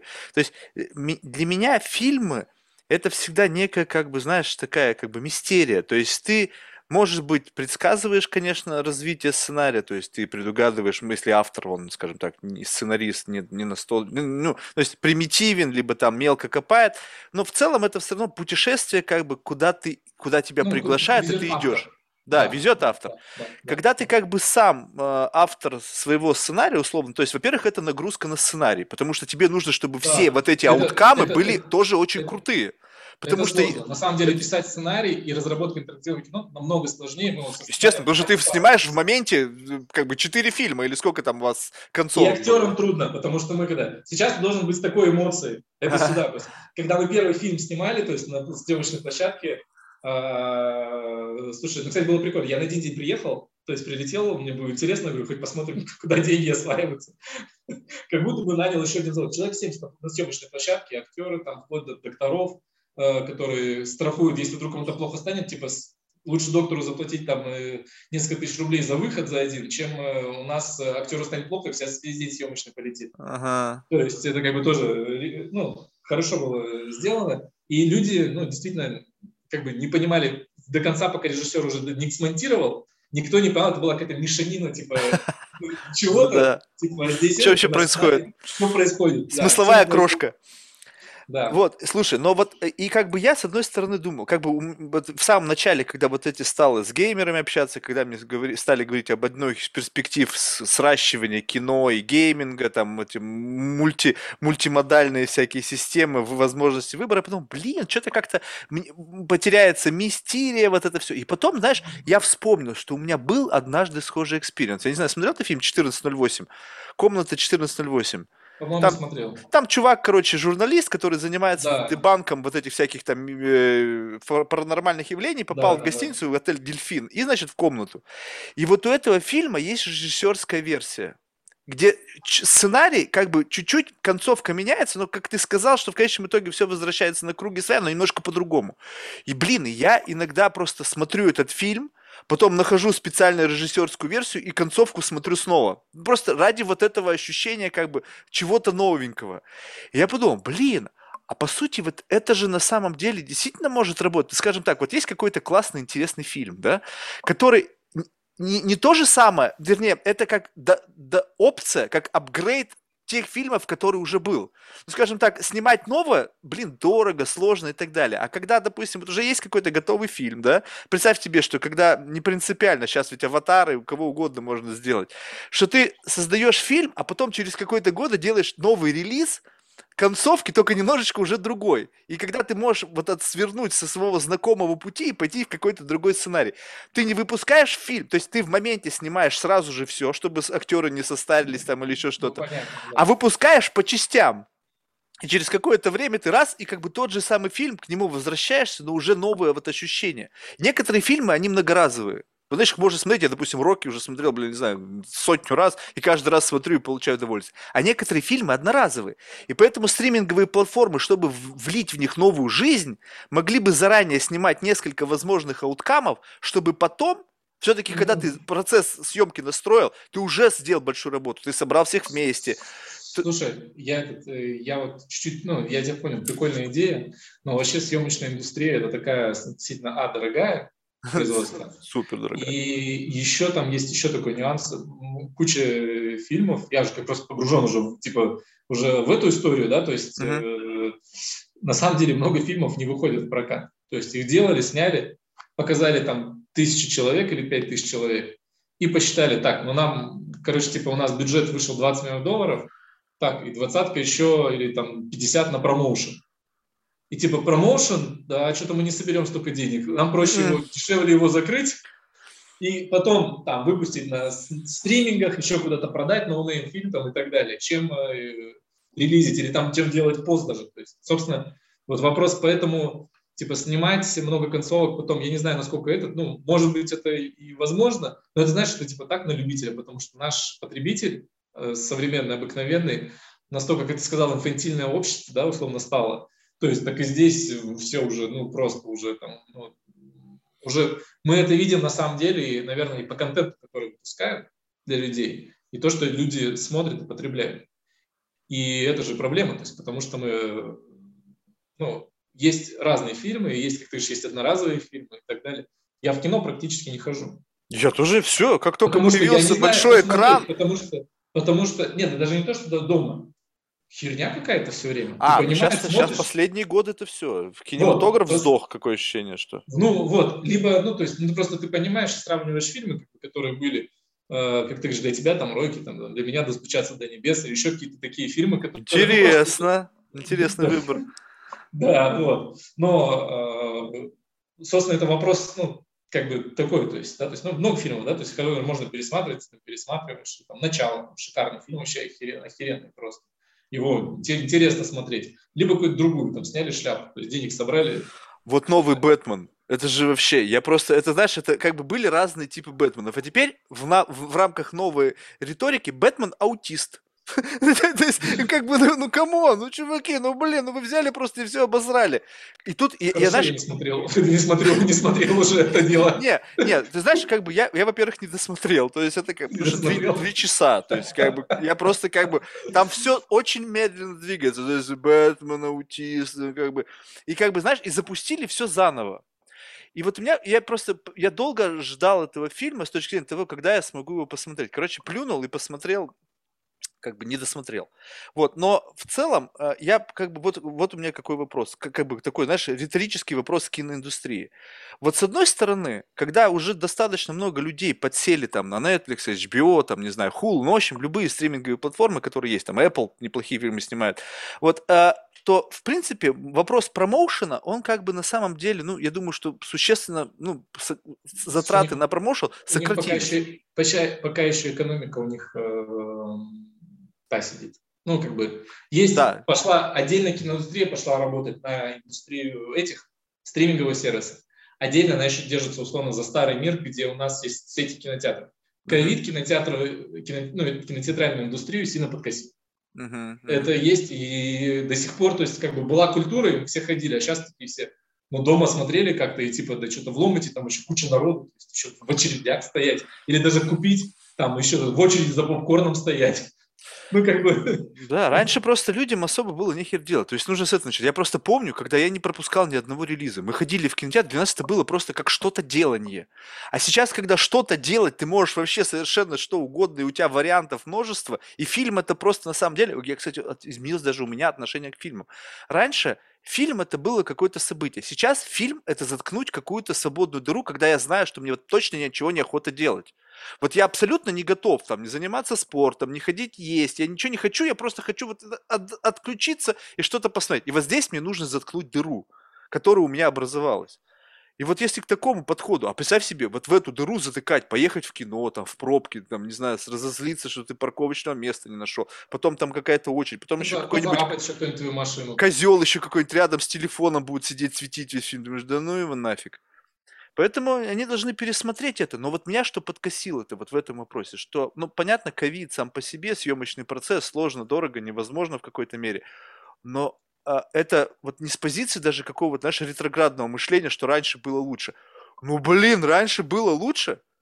Ты посмотри фильмы, там, не знаю, 80-х, начало 90-х. Да, блин, ну, ну, ну, смотреть приятно. Сейчас, казалось бы, вот оно, все благо технологий. Там эти Ты всякие знаешь, там дипфейки, все остальное. Снимай не хочу. Но, блин, что интересного. Ты знаешь, там еще есть тоже штука одна такая э, с этими, э, типа, раньше лучше, то есть просто на самом деле то, что раньше, то есть ну, у нас в памяти остались фильмы, которые э, ну, действительно хорошие. Uh-huh. И ты понимаешь, что а, ну Форест Гамп был классный фильм, там этот uh-huh. там классный, этот я смотрел, там этот, этот, этот. Ну типа, и да. А, типа, а также было куча фильмов, которые, как сейчас, типа, ну, one-time offer, вот, и они не остались в памяти. Поэтому можно сказать, что раньше было лучше. Но сейчас, ну, честно говоря, ну, в принципе, субъективно, я сейчас кино практически не смотрю, мне не нравится. Потому что вообще вот. нечего смотреть. То есть ты просто как бы, и знаешь, что самое интересное, что ты просто как бы, ну окей, я буду смотреть это, как бы, причем при, прекрасно понимая, что это ну, не стоит твоего внимания. То есть вот на, насчет происходит изменение качественного, как бы, твоего отношения к качеству. То есть мы как бы, наоборот, где-то мы движемся к увеличению планки, то есть вот как бы мы стали, как в момент, когда стала более-менее комфортная жизнь, мы стали задумываться о качестве воды, качестве еды. Раньше что-то жрал там на ходу, там какой-то там шаурму да, и побежал. Да, да. И вроде как, а сейчас нет, тут углеводы, тут белки, тут какая там биопродукт, не био, вода там да, из каких там... стало потом, из, из, из каких источников там вода, там еще что-то. Блин, как раньше об этом не думал. То есть здесь увеличилась планка, а в, потребе... в потреблении какого-то информационного контента начинает снижаться. И у меня как будто бы выбора нету. Не знаю, как-то это странно. То есть, казалось бы, все должно быть наоборот. Либо, не знаю, стареешь, ворчливее становишься. Ну, нет, ну вопрос по контенту. А там, видишь, здесь так еще скажу, для киноиндустрии, для титанов, для них и другая штука непонятна. Вот мы потратили 100 миллионов долларов, там, типа такой-то этот, а вон там Ваня блогер э, тиктоки снимает на, на мобильный телефон, и у него он зарабатывает, сука, больше, чем мы. У нас тут 100, 200, там, 500 человек работало над фильмом. Все, а он на своих тиктоках собирает. И для них это тоже дизрапт. Вопрос user-generated content, э, ну, то есть в интересное время живем, э, люди, то есть, ну, меня такая, знаешь, смысл еще посетила, я просто думал, что когда мы смотрим фильм, мы относительно впадаем в транс. Ну, как бы, кто, ты отключаешься от своей реальности, то есть я на самом деле фильмы не очень сильно, не то, что не очень сильно, неправильно сказать, не очень сильно люблю, да, то есть ну, то есть я вот больше по игры люблю, потому что в играх я, я понимаю, что я отключаюсь от одной реальности, я решил, ну, типа, что так, я там уже вроде взрослый дядька, там играю и так далее. Я понимаю, что у меня на работе, как говоришь, постоянный стресс там, то есть, собственно, то-то, то-то, там, кредиты куча там отдать надо, там, конкуренция. Ты пришел, отключился, все там, играешь, гоняешь в КС, все, 5 на 5, э, и, э, типа, отключаешь. Три часа мозг ни о чем не думает, только об одной задаче. Uh-huh. Да, то есть и от этого, ну, это, ну, это для меня как бы, условно, игры, да, такой некий транс. Но кино это тоже, это тоже такой как бы некий транс, где ты отключаешься от своей реальности, ты полностью проживаешь за героя. Вот будущее, ну, не словно, то есть, чтобы нам качественно вернуться, нам нужно людям, ну, может быть, эту идею цеплять, когда создают фильм, что доносить действительно хорошие, ну, делать хорошие проекты и делать хорошие фильмы, которые тебя погрузят ну, не, скажем, условно, в некий транс, где ты отключишься от реальности, ты проживешь опыт, получишь правильный user, user emotion experience. Слушай, вот у меня, я, кажется, вот ты сказал транс, и сейчас до меня дошло. У меня многие мои знакомые, их бесит со мной смотреть кино, потому что я как в ауте. То есть они что-то там говорят, а я вот там, я, а, что, то есть я вот настолько отключаюсь, как бы, смотрю, когда, особенно когда фильм хороший, что, потому что, ну, как бы, вот настолько меня это фокусирует мое внимание на этом, что, ну, кого-то раздражает. А кто-то, кто вот смотрит, я смотрю, и это относительно совершенно другой подход к, э, к работе с контентом. То есть вот я все равно в большей степени фокусируюсь. Неважно, даже если фильм говно, все равно пытаешься что-то там выхватить. А смотришь на вот более молодых людей, они одновременно делают 50 вещей. Смотрят кино, переписываются с кем-то в, там в мессенджере в каком-нибудь, а еще и в нескольких, что-то там постят у себя. Я думаю, слушай, как вот это все вместе объединить в какой-то единый смысловой пучок?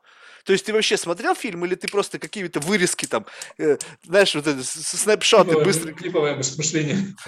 Чук-чук-чук, и что-то все, и в этот момент происходит. У меня, я вот все равно человек одной задачи. Я не как вот там, это кто там, македонский, он там 50 задач, или кто там, Цезарь. Да, обычно девушки, обычно девушки так могут. Они сразу, у меня жена фильм смотрит, там, это делает, еще что-то считает э, эти по работе, работает параллельно, отвечает Вот это мультитаскинг настоящий, да? Вот это посмотришь и завидуешь, с одной стороны. То есть, с одной стороны, правда, спрашивает, а что было-то вообще в кино?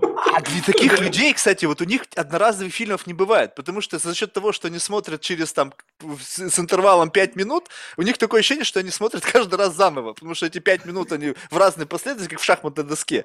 И поэтому они по 50 раз могут думать, о, что-то новенькое, я этого не помню. Ну окей. Да.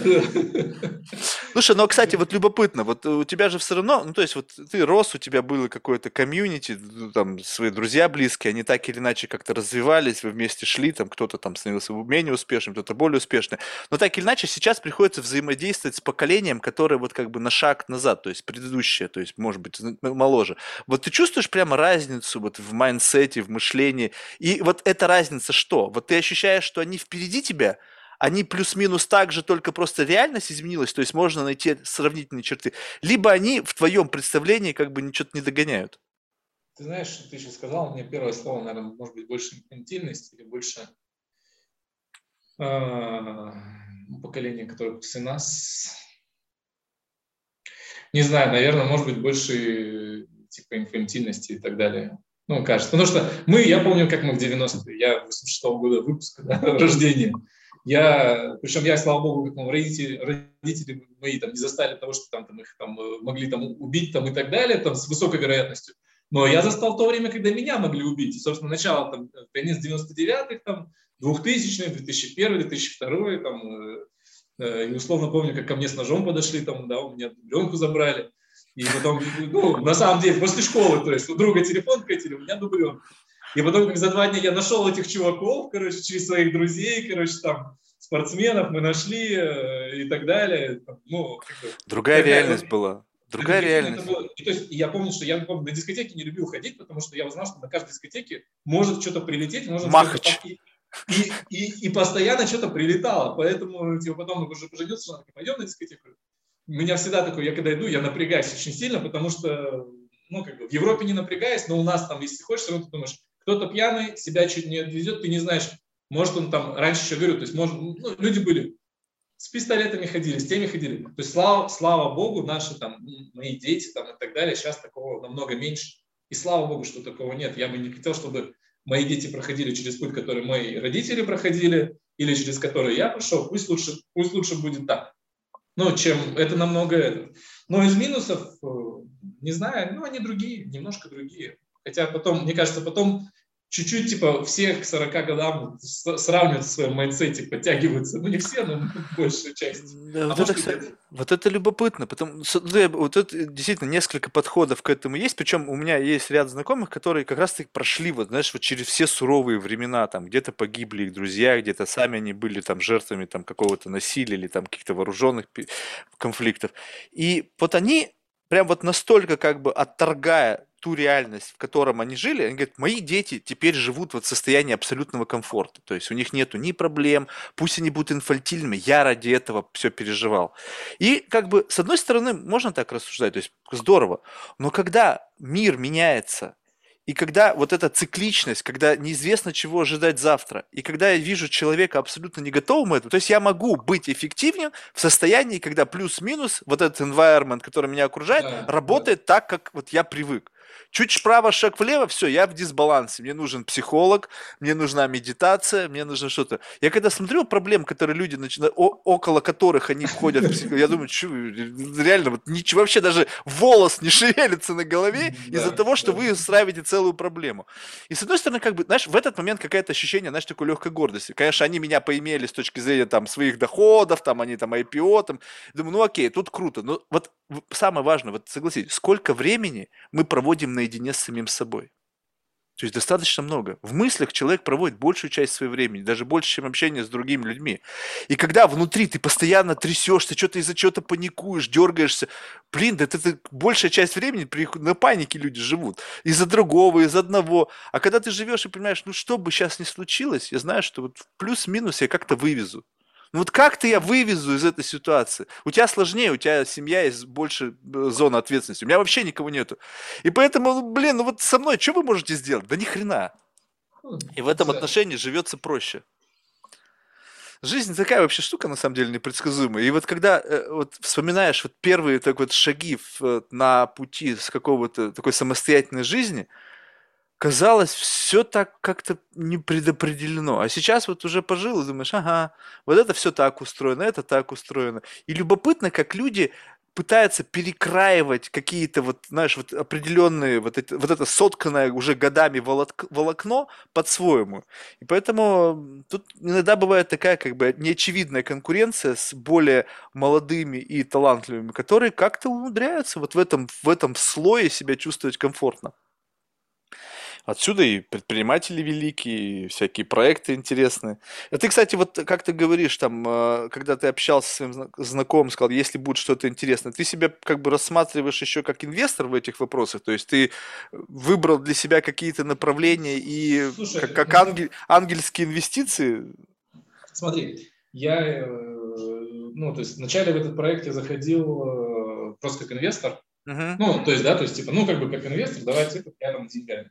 Ну, типа, там, я неделю, честно скажу, две недели посмотрел, как работает, не, не, не, не в обиду моим компани- партнерам, посмотрел, как работают творческие личности, я сказал, так, ну, ребят, давайте, я буду SEO, так не пойдет, иначе мы ничего не сделаем. То есть, условно, ну, там, мои компетенции, это, типа, всегда, там, ускорение процессов, скорость, там, ну, и эффективность, чтобы это дело, там, дошло. Вот, поэтому, как бы, я, по сути, там, дальше стал полностью партнером в команде, а не просто инвестором.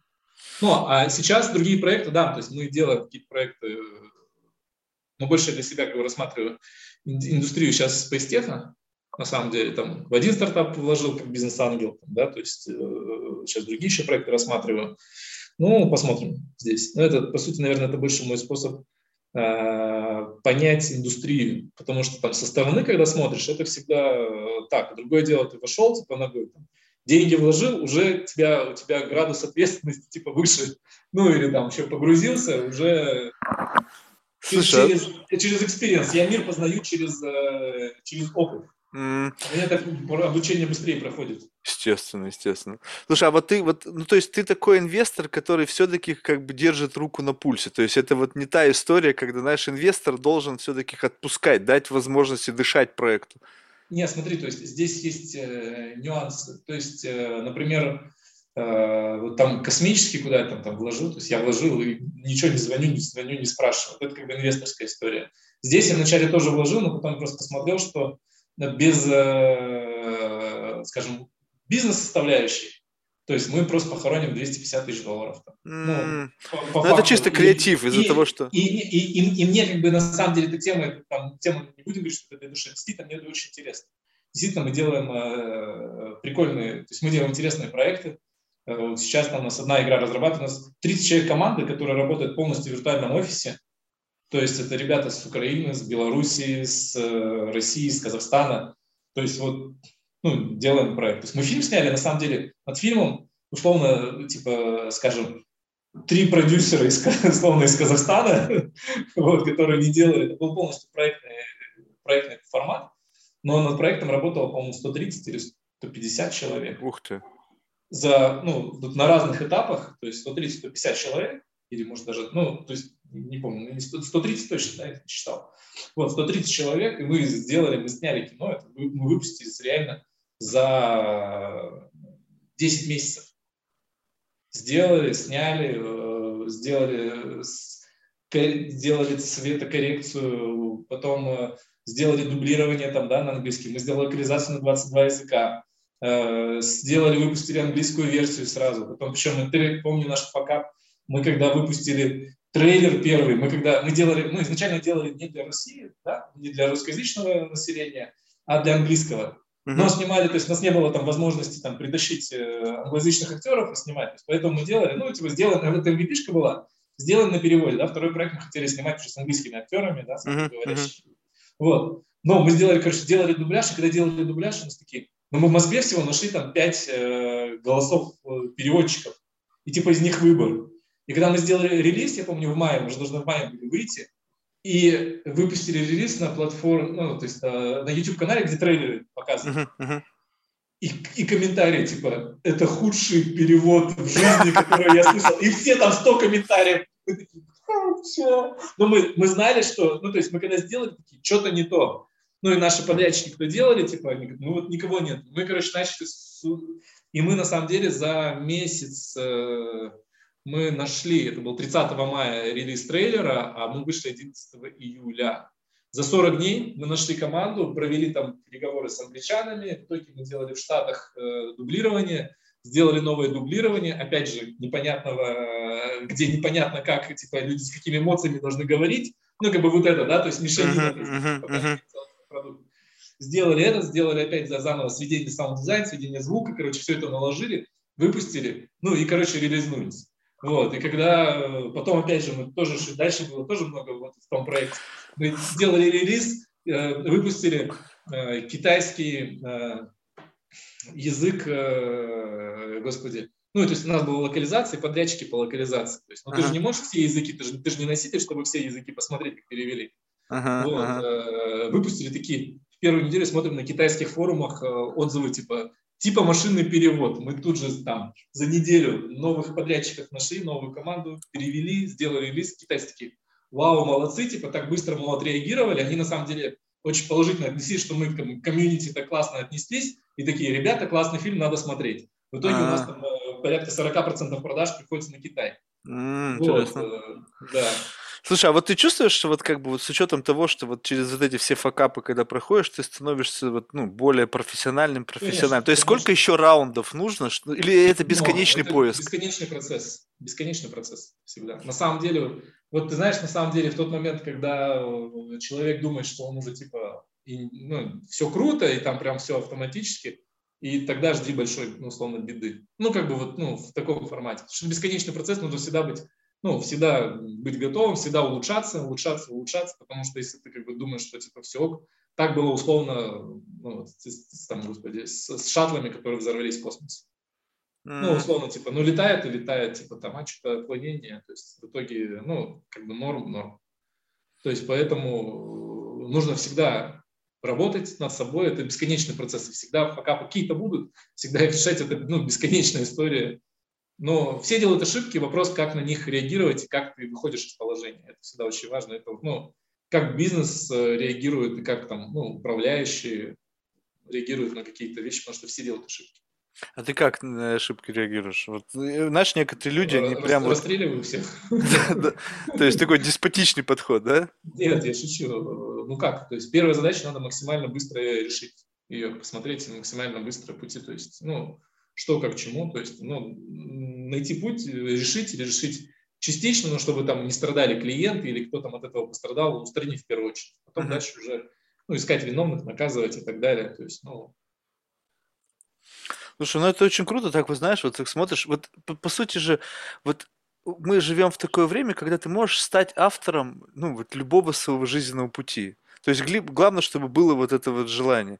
И мне всегда, как бы, знаешь, какого-то, в какой-то мере вот э, восхищаюсь людьми, которые вот могут себя как бы попробовать на новых поприщах, как бы не боясь вот, ну, как бы вот как-то ввязнуть вот в какую-то череду новых проблем, с чем-то новым столкнуться. То есть я, знаешь, как-то иду по жизни так, что я смотрю туда, и я понимаю, насколько я там могу быть эффективен. То есть я не рассматриваю с перспективы того, что я туда зайду, и я буду никем, мне потребуются там годы, там, не знаю, ошибок куча, куча промотных денег, и, возможно, как бы я стану кем-то.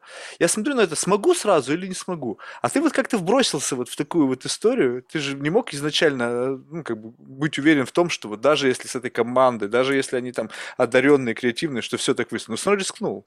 Это какое, какое толерантное отношение к риску? А, ну, предприниматели по своей сути, по природе обычно они high-risk ребята.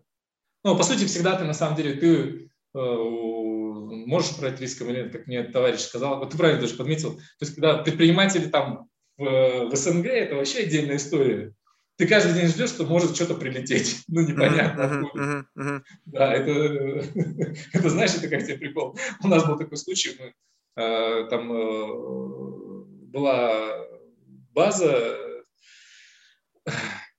сейчас я скажу. Короче, нам когда приходит, в общем, счет э, за электроэнергию, приходит штраф э, на 200 тысяч долларов. То есть, условно, ну, смотришь, 200 тысяч долларов.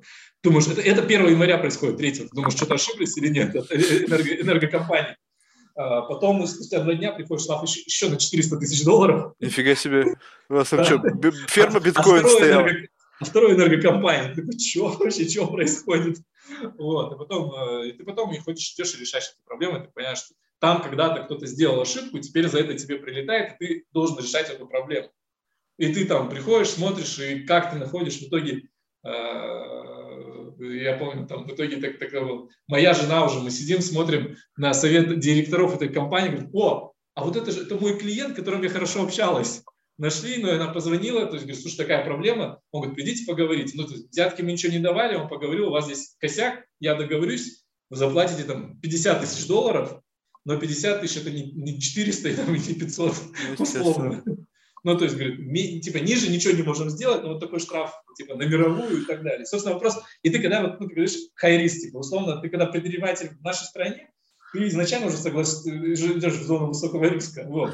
А, да, но ты в рамках своей компетенции готов риск принимать, понимаешь? То есть вот ты как бы принимаешь, ну то есть если, если рассматривать вообще саму жизнь как некую компетенцию, ты в рамках вот этой жизни, а ты же поворот сделал совершенно другое. То есть вот прямо ну, вот...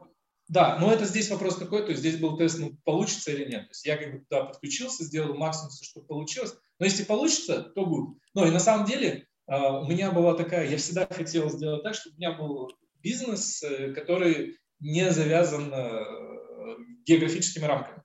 Mm. Потому что, смотри, то есть, ну, я понимал, что, то есть, например, ну, промышленная компания, там, производственная компания в Казахстане, да, у нас, э, ну, на самом деле, там, ну, мы там, по меркам Казахстана, мы там нормально, то есть у нас оборот там, прошлый год там 3,6 миллиарда был это ну, в тенге, в долларах, ну, с курсами, короче, там 8 миллионов долларов там на продаже. Uh-huh, да? То есть uh-huh. для локал рынка, типа, нормально. Но я понимаю, мне, чтобы выйти там, поставить мегакорпорацию, мне нужно еще поехать открыть там 50 заводов по всему миру, вот этой хренью огромно управлять, и где-то я думаю, что я там на, на 20-м заводе уже не доживу, это будут мои внуки делать там. Ну, а будут ли? И, и а, точно не будут. Вот. А, это, это раз. И вопрос, я другое понимал, что здесь как бы, то есть ты ограничен логистическим ключом, и там, чем дальше, тем выше конкуренция, выше маржа, то ниже маржа, ну, как бы такие все нюансы. Uh-huh. И вопрос, а вот здесь история, я хотел специально сделать digital, чтобы не было рамок, чтобы мы могли делать продукт, который для аудитории. Да, здесь свои другие рынки, другие правила, другие э, нюансы. Да, ты конкурируешь со всем миром, да, то есть условно, э, но это прикольно, ты играешь в другом поле, ты просто пришел в другую игру, в которой ты можешь достучаться до каждого юзера там, на планете, до каждого. Uh-huh, и uh-huh. свой продукт представить, если ты сделал классный, хороший продукт, то есть аудитория, которая с ним смачится, это будет там, ну, и будет там, будет нравиться. Но еще это существенно хедж, хеджирует риски, потому что у меня был, значит, такой, знаешь, интересная беседа с одним товарищем, они сейчас занимаются, значит, там у них family office, когда-то вся история, но реально ребята из 90-х. Ну, то есть вот, то есть вот как бы риторика та же, но только уже из Кембриджа получили образование, но, но люди тех времен, и, знаешь, на лице даже все это написано. И говорит, ты знаешь, говорит, вот когда там речь идет там о всяких офшорах, там компаниях и так далее, вот если у тебя завод, говорит, в Челябинске, то у тебя все в Челябинске. У тебя нет да. офшора. У тебя да. ничего нету. Вот у тебя завод там, не знаю, в Казахстане, то все, у тебя все в Казахстане. Караганде, ты, ты, да. да, в Караганде. Ты не можешь и... быть там в Сан-Франциско, туда-сюда, ты уехал в Сан-Франциско, завода не стало. А да, когда у тебя да. вот digital-компания, то ты да. как бы нигде, ты как бы в cloud е. Потому что у тебя не, вот не за что реально нету вот этого вектора атаки. Ну да, вектор атаки исключительно это компетенции, это конкуренция, да, да, это да. качество. Не могут, нашу компанию не могут прийти отжать. Да, то да. есть есть на самом деле еще видишь такой, я тебе честно скажу, еще сдерживающий риск, почему? То есть нам 15 лет, мы могли бы, честно скажу, мы, наверное, могли бы э, добиться в 5 раз больше. Если бы не было войн внутренних. А? Если бы не было внутренних войн. Э, да даже не внутренних войн, то есть условно, э, но сам себя ты ограничиваешь, потому что ты понимаешь, я стану чуть больше, я стану интереснее. Mm. Сколько случаев у нас здесь, когда там, ну, построили компанию, пришли, отжали. Ну, как бы, и это, и это тот же, как ты говоришь, риск там в этом, то есть вопрос там, нет защиты частной собственности там в России, то есть во всем СНГ типа такая. И вопрос, ты там потратил всю жизнь на эту компанию, да, условно, на самом деле, я так скажу, вот если взять, типа, чем, по сути, я уже занимаюсь своей компанией 15 лет, вот нам вчера было 15 лет. Поздравляю. Условно, прикинь, 15 лет, а возьмем нашу жизнь. Я вот 18 лет, это считаю, в 21 год я занялся этим бизнесом. 15 лет. Еще 15 лет у меня есть, чтобы сделать что-то еще выдающееся. Ну, на сейчас, сейчас дольше, мне кажется, можно уже. Ну, нет, ну дольше, ну ты согласись, типа в 70, 30 разный уровень энергии, разный Но уровень... через 15 лет-то тебе не 70 еще, слава богу, нет, будет. Ну, смотри, типа, через 15 это 50, а потом, типа, у тебя есть еще какой-то там, ну, ну условно, не, прикольно, я думаю, что мы все-таки там придумаем, как жить дольше, эффективнее, энергичнее. Все можно, нет, это все можно. Но я, я как рисковик, Uh-huh. Я всегда считаю, ну, плохой вариант. У меня реально осталось еще там таких, ну, активных супер, ну, могу 15 лет что-то сделать и так далее. Uh-huh. Вопрос, что я буду делать? Здесь ты правильно сказал, я типа, ну, снижаю риски, потому что завтра у нас здесь война или завтра бизнес не стал, мы уехали, все, то есть если у нас здесь завод здесь, то все, семья, тут дохода нету, привычной жизни нету, мы все, поехали по миру, ну, пошли по миру. Когда digital, то есть мы спокойно, как завтра, знаете, война еще что-то, мы встали, уехали, и окей, мы живем на дохода той компании, и, и, и все. И как бы в этом плане, ну и ты понимаешь, ну, ну как бы такой То есть в какой-то мере это был осознанный просто способ, как диверсифицировать свой какой-то... Ну, свой, да, как диверсифицировать свой, ну, не знаю, как диверсифицировать себя и свои там, навыки, таланты и так далее. В том числе. Ну и плюс любимое, ну то есть это нравится, это прикольно, это как бы любимое дело. Ты, ты, ты, ты это сказал, типа, как вот так. То есть, ну, видишь, в любой, куда мы не пойдем, на самом деле, вот мы с тобой начали, типа, беседу нашу, типа, с 10 тысяч часов или с 10 лет, а, чем бы мы ни занимались, э, там будут трудности свои и так далее. И если я понимаю, типа, я пойду там, буду на фондовую биржу, но если тебя тошнит от этих графиков, или ты ну, понимаешь, что тебе похер, ты вообще-то рисовать любишь, то надо понимать, что тебе нравится. Может быть, несколько вещей в жизни, на самом деле, не так много. Я думаю, у каждого там ну, 5-10 от силы и свой талант применять туда. То есть найти в чем ты сильный, свой талант и туда. Потому что ты не сможешь быть, я не могу быть суперинженером космическим, я не такой. И я не могу быть там креативным директором. Я понимаю весь этот, но я могу наших креативных директоров говорить, ребята, если вы будете рисовать здесь сказочных единорогов, которые на Мерседесе ездят, я скажу, что ты как этому херней занимаешься, это неправильно. То, что я с позиции рынка понимаю, то есть как это должно быть условно, ну и так далее. Ага, то есть ага. в таком формате. Навыки навыки разные, и мы должны то есть, ну, найти типа, то, что нам будет нравиться, и еще, опять же, понимать, как тоже типа, а есть ли рынок? А я смогу здесь делать, потому что можно заниматься любимым делом, но это тебе не даст, там, ну, то есть там нет рынка, нет маржи, и нет, ну, то есть, короче, нет доходов, нет бы кто тебе выплатил. И это тоже такая как бы история, которая тоже важна, то есть, ну, лестница, на которую ты, по которой ты идешь, карьерная лестница, да, то есть, условно, мы, то есть мы когда начинали, у меня друг есть, он в Москве жил, живет еще пока. А, он пошел, то есть я пошел по пути предпринимательства, тот пошел по пути корпоративного управляющего. Вот это интересно. И? Да, финдиректор. И условно я тебе скажу, что долгое время, то есть он был богаче меня, то есть, да, потом последние несколько лет мы там сравнялись, и потом уже последние несколько лет я как бы стал э, больше зарабатывать. Но у него тоже все хорошо, то есть на самом деле... Волос седых у кого больше? А? Волос седых у кого больше?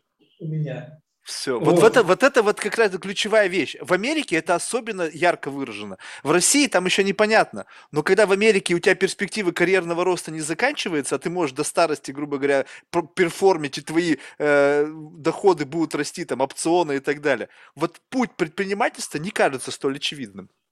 Да, да, то есть путь корпоративного управляющего на самом деле нормальный, потому что рисков меньше, что-то прошло, его периодически хантят с разных крупных компаний, он управляющий, тут у них годовые бонусы там по 100, по 200 тысяч долларов, спокойно тут работает каждый месяц, потом еще получил годовые бонусы. В принципе, нормально. И никаких рисков, что там кто придет налоговые, там, или даже, ну, у него не налоговая, то есть, ну, вообще, то есть, как бы такие всякие э, вещи, спокойно встал, чемодан собрал, пришел в другую компанию работать.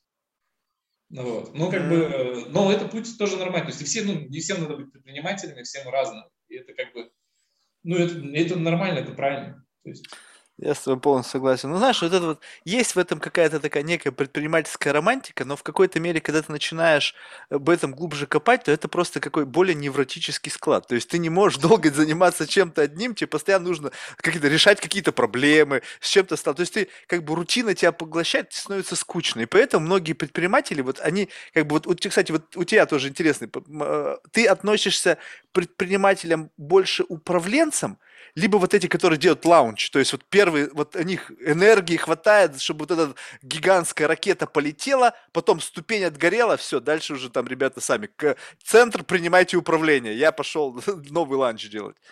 Либо ты можешь себе как-то совмещать и запуск, и вот потом долгое Это рутинное корпоративное управление. Сложный вопрос, как бы, ну, то есть, честно тебе скажу, для меня рутинное управление не она меня вообще не вставляет. Ну, понятно. Да, но, но периодически, то есть, ну, я периодически этим занимаюсь.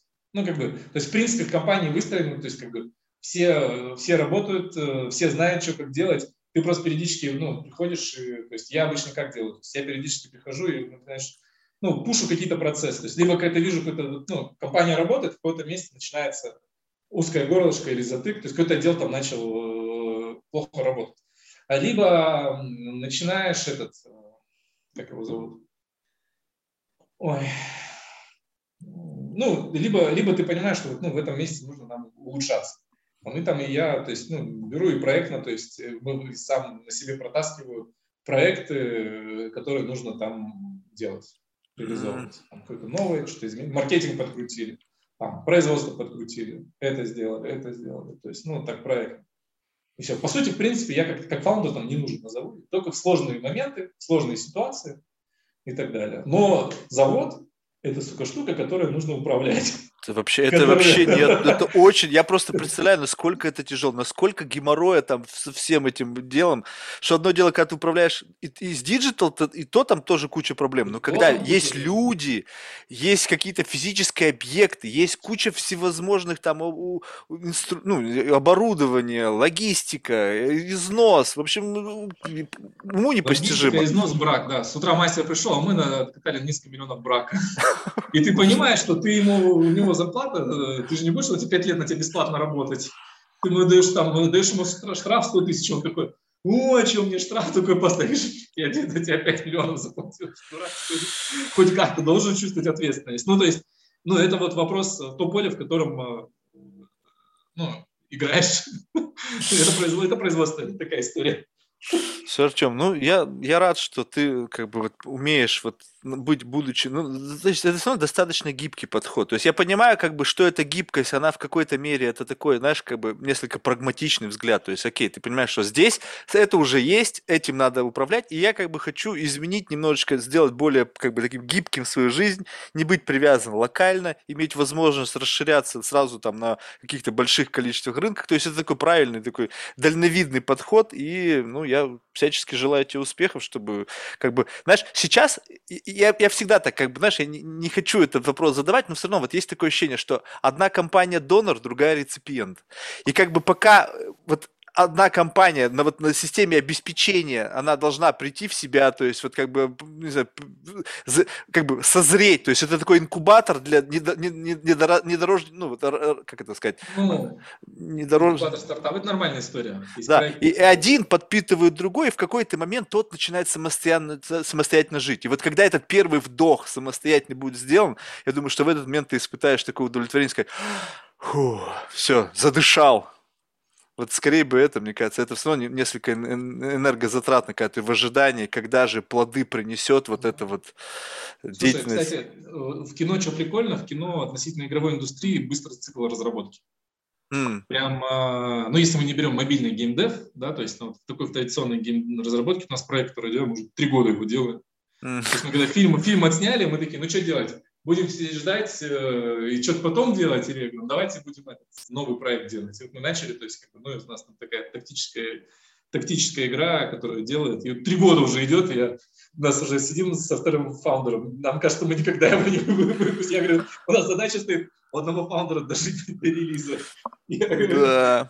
а еще, не, а, а еще же представляешь себе, что вот вы три года как бы ухватились за какую-то идею, за какую-то концепцию, а через три года бах, и это вообще не актуально. Да, Тоже да, представляешь, да, это да, куча факторов. Блин, ну я надеюсь, что у тебя все получится. Слушай, спасибо большое. Э, было реально интересно. Знаешь, вот такой разговор из реальной жизни. Вот без этого вот bullshit а. Знаешь, я хочу изменить мир там к лучшему. Вот это вот. Я когда чувствую вот это вот, э, знаешь, вот в, в голосах предпринимателей вот какие-то вот такие, знаешь, прямо лозунги клишеобразные. Я думаю, ребята, блин, ну come on, ну вот скажи ты честно, что ты делаешь? Вот ты же не мир меняешь, ты зарабатываешь деньги, ты находишь, решаешь какие-то проблемы. И вот когда человек вот начинает как бы вот, вот эту сторону свою разворачивать, вот там самое интересное. Потому что там жизнь. Когда ты просто лозунгами одними pitch ешь, пытаешься себя с лучшей стороны как бы показать, ну, come on, кого ты хочешь обмануть? Я-то ведь знаю, что все не так. Я-то ведь там тоже был. Я там тоже в этой, в этой в грязи по колено копошился. То есть я знаю, что изнанка бизнеса, она не такая классная. Там нервы, там стресс, там, там предательство, там, там ложь, там, в общем, там все есть. Это, это та же самая жизнь. И почему-то, когда люди выпячивают только как бы такой фантик, на самом деле. Да, То есть это думаешь, блин, но мне хочется вот твою боль прочувствовать, потому что я знаю, какая она. Спасибо большое. Слушай, в завершении мы всех наших гостей просим рекомендовать кого-нибудь в качестве потенциального гостя из числа людей, которых ты считаешь интересным лично для себя. Ты знаешь, а могу я подумать и потом скинуть? Это можно? проблем. Да, конечно. Да, то есть я вас подумал, кого можно. Какая тематика? Любая? Вообще любая. Не принципиально. Главное, чтобы, знаешь, вот человек, вот просто э, мне в большей степени интересны люди, которые тебе, на тебя как-то повлияли. То есть, знаешь, бывает иногда люди рекомендуют кого-то из медиапространства. О, вот этот чувак мне там, где-то я его видел, слышал, он мне понравился. Но напрям, на, с тобой напрямую это вообще никак не связано. А вот когда люди в каком-то взаимодействии на тебя как-то повлияли, это интересно, потому что мне хочется как-то общаться с людьми, которые вот имеют потенциал для вдохновления. Знаешь, вот, то есть мне же нужно какую-то энергию, я же наркоман в этом отношении. Нужно что-то выхватывать из каждой беседы. Не, не, не, не ради кого-то же это делается. Это же вот момент, когда основной бенефициар перед тобой сидит этой беседы. Подпитался энергией, позитивом, какими-то, знаешь, взглядами на жизнь. И сейчас пойду работать. Что же как раз Пора, утро, утро наступило, вот утро наступило, все. Кофе, и на работу пост заступил. Слушай, спасибо большое, успехов, ну, было классно. Все будет взаимно. Хорошего, хорошего дня. Ага. Пока-пока.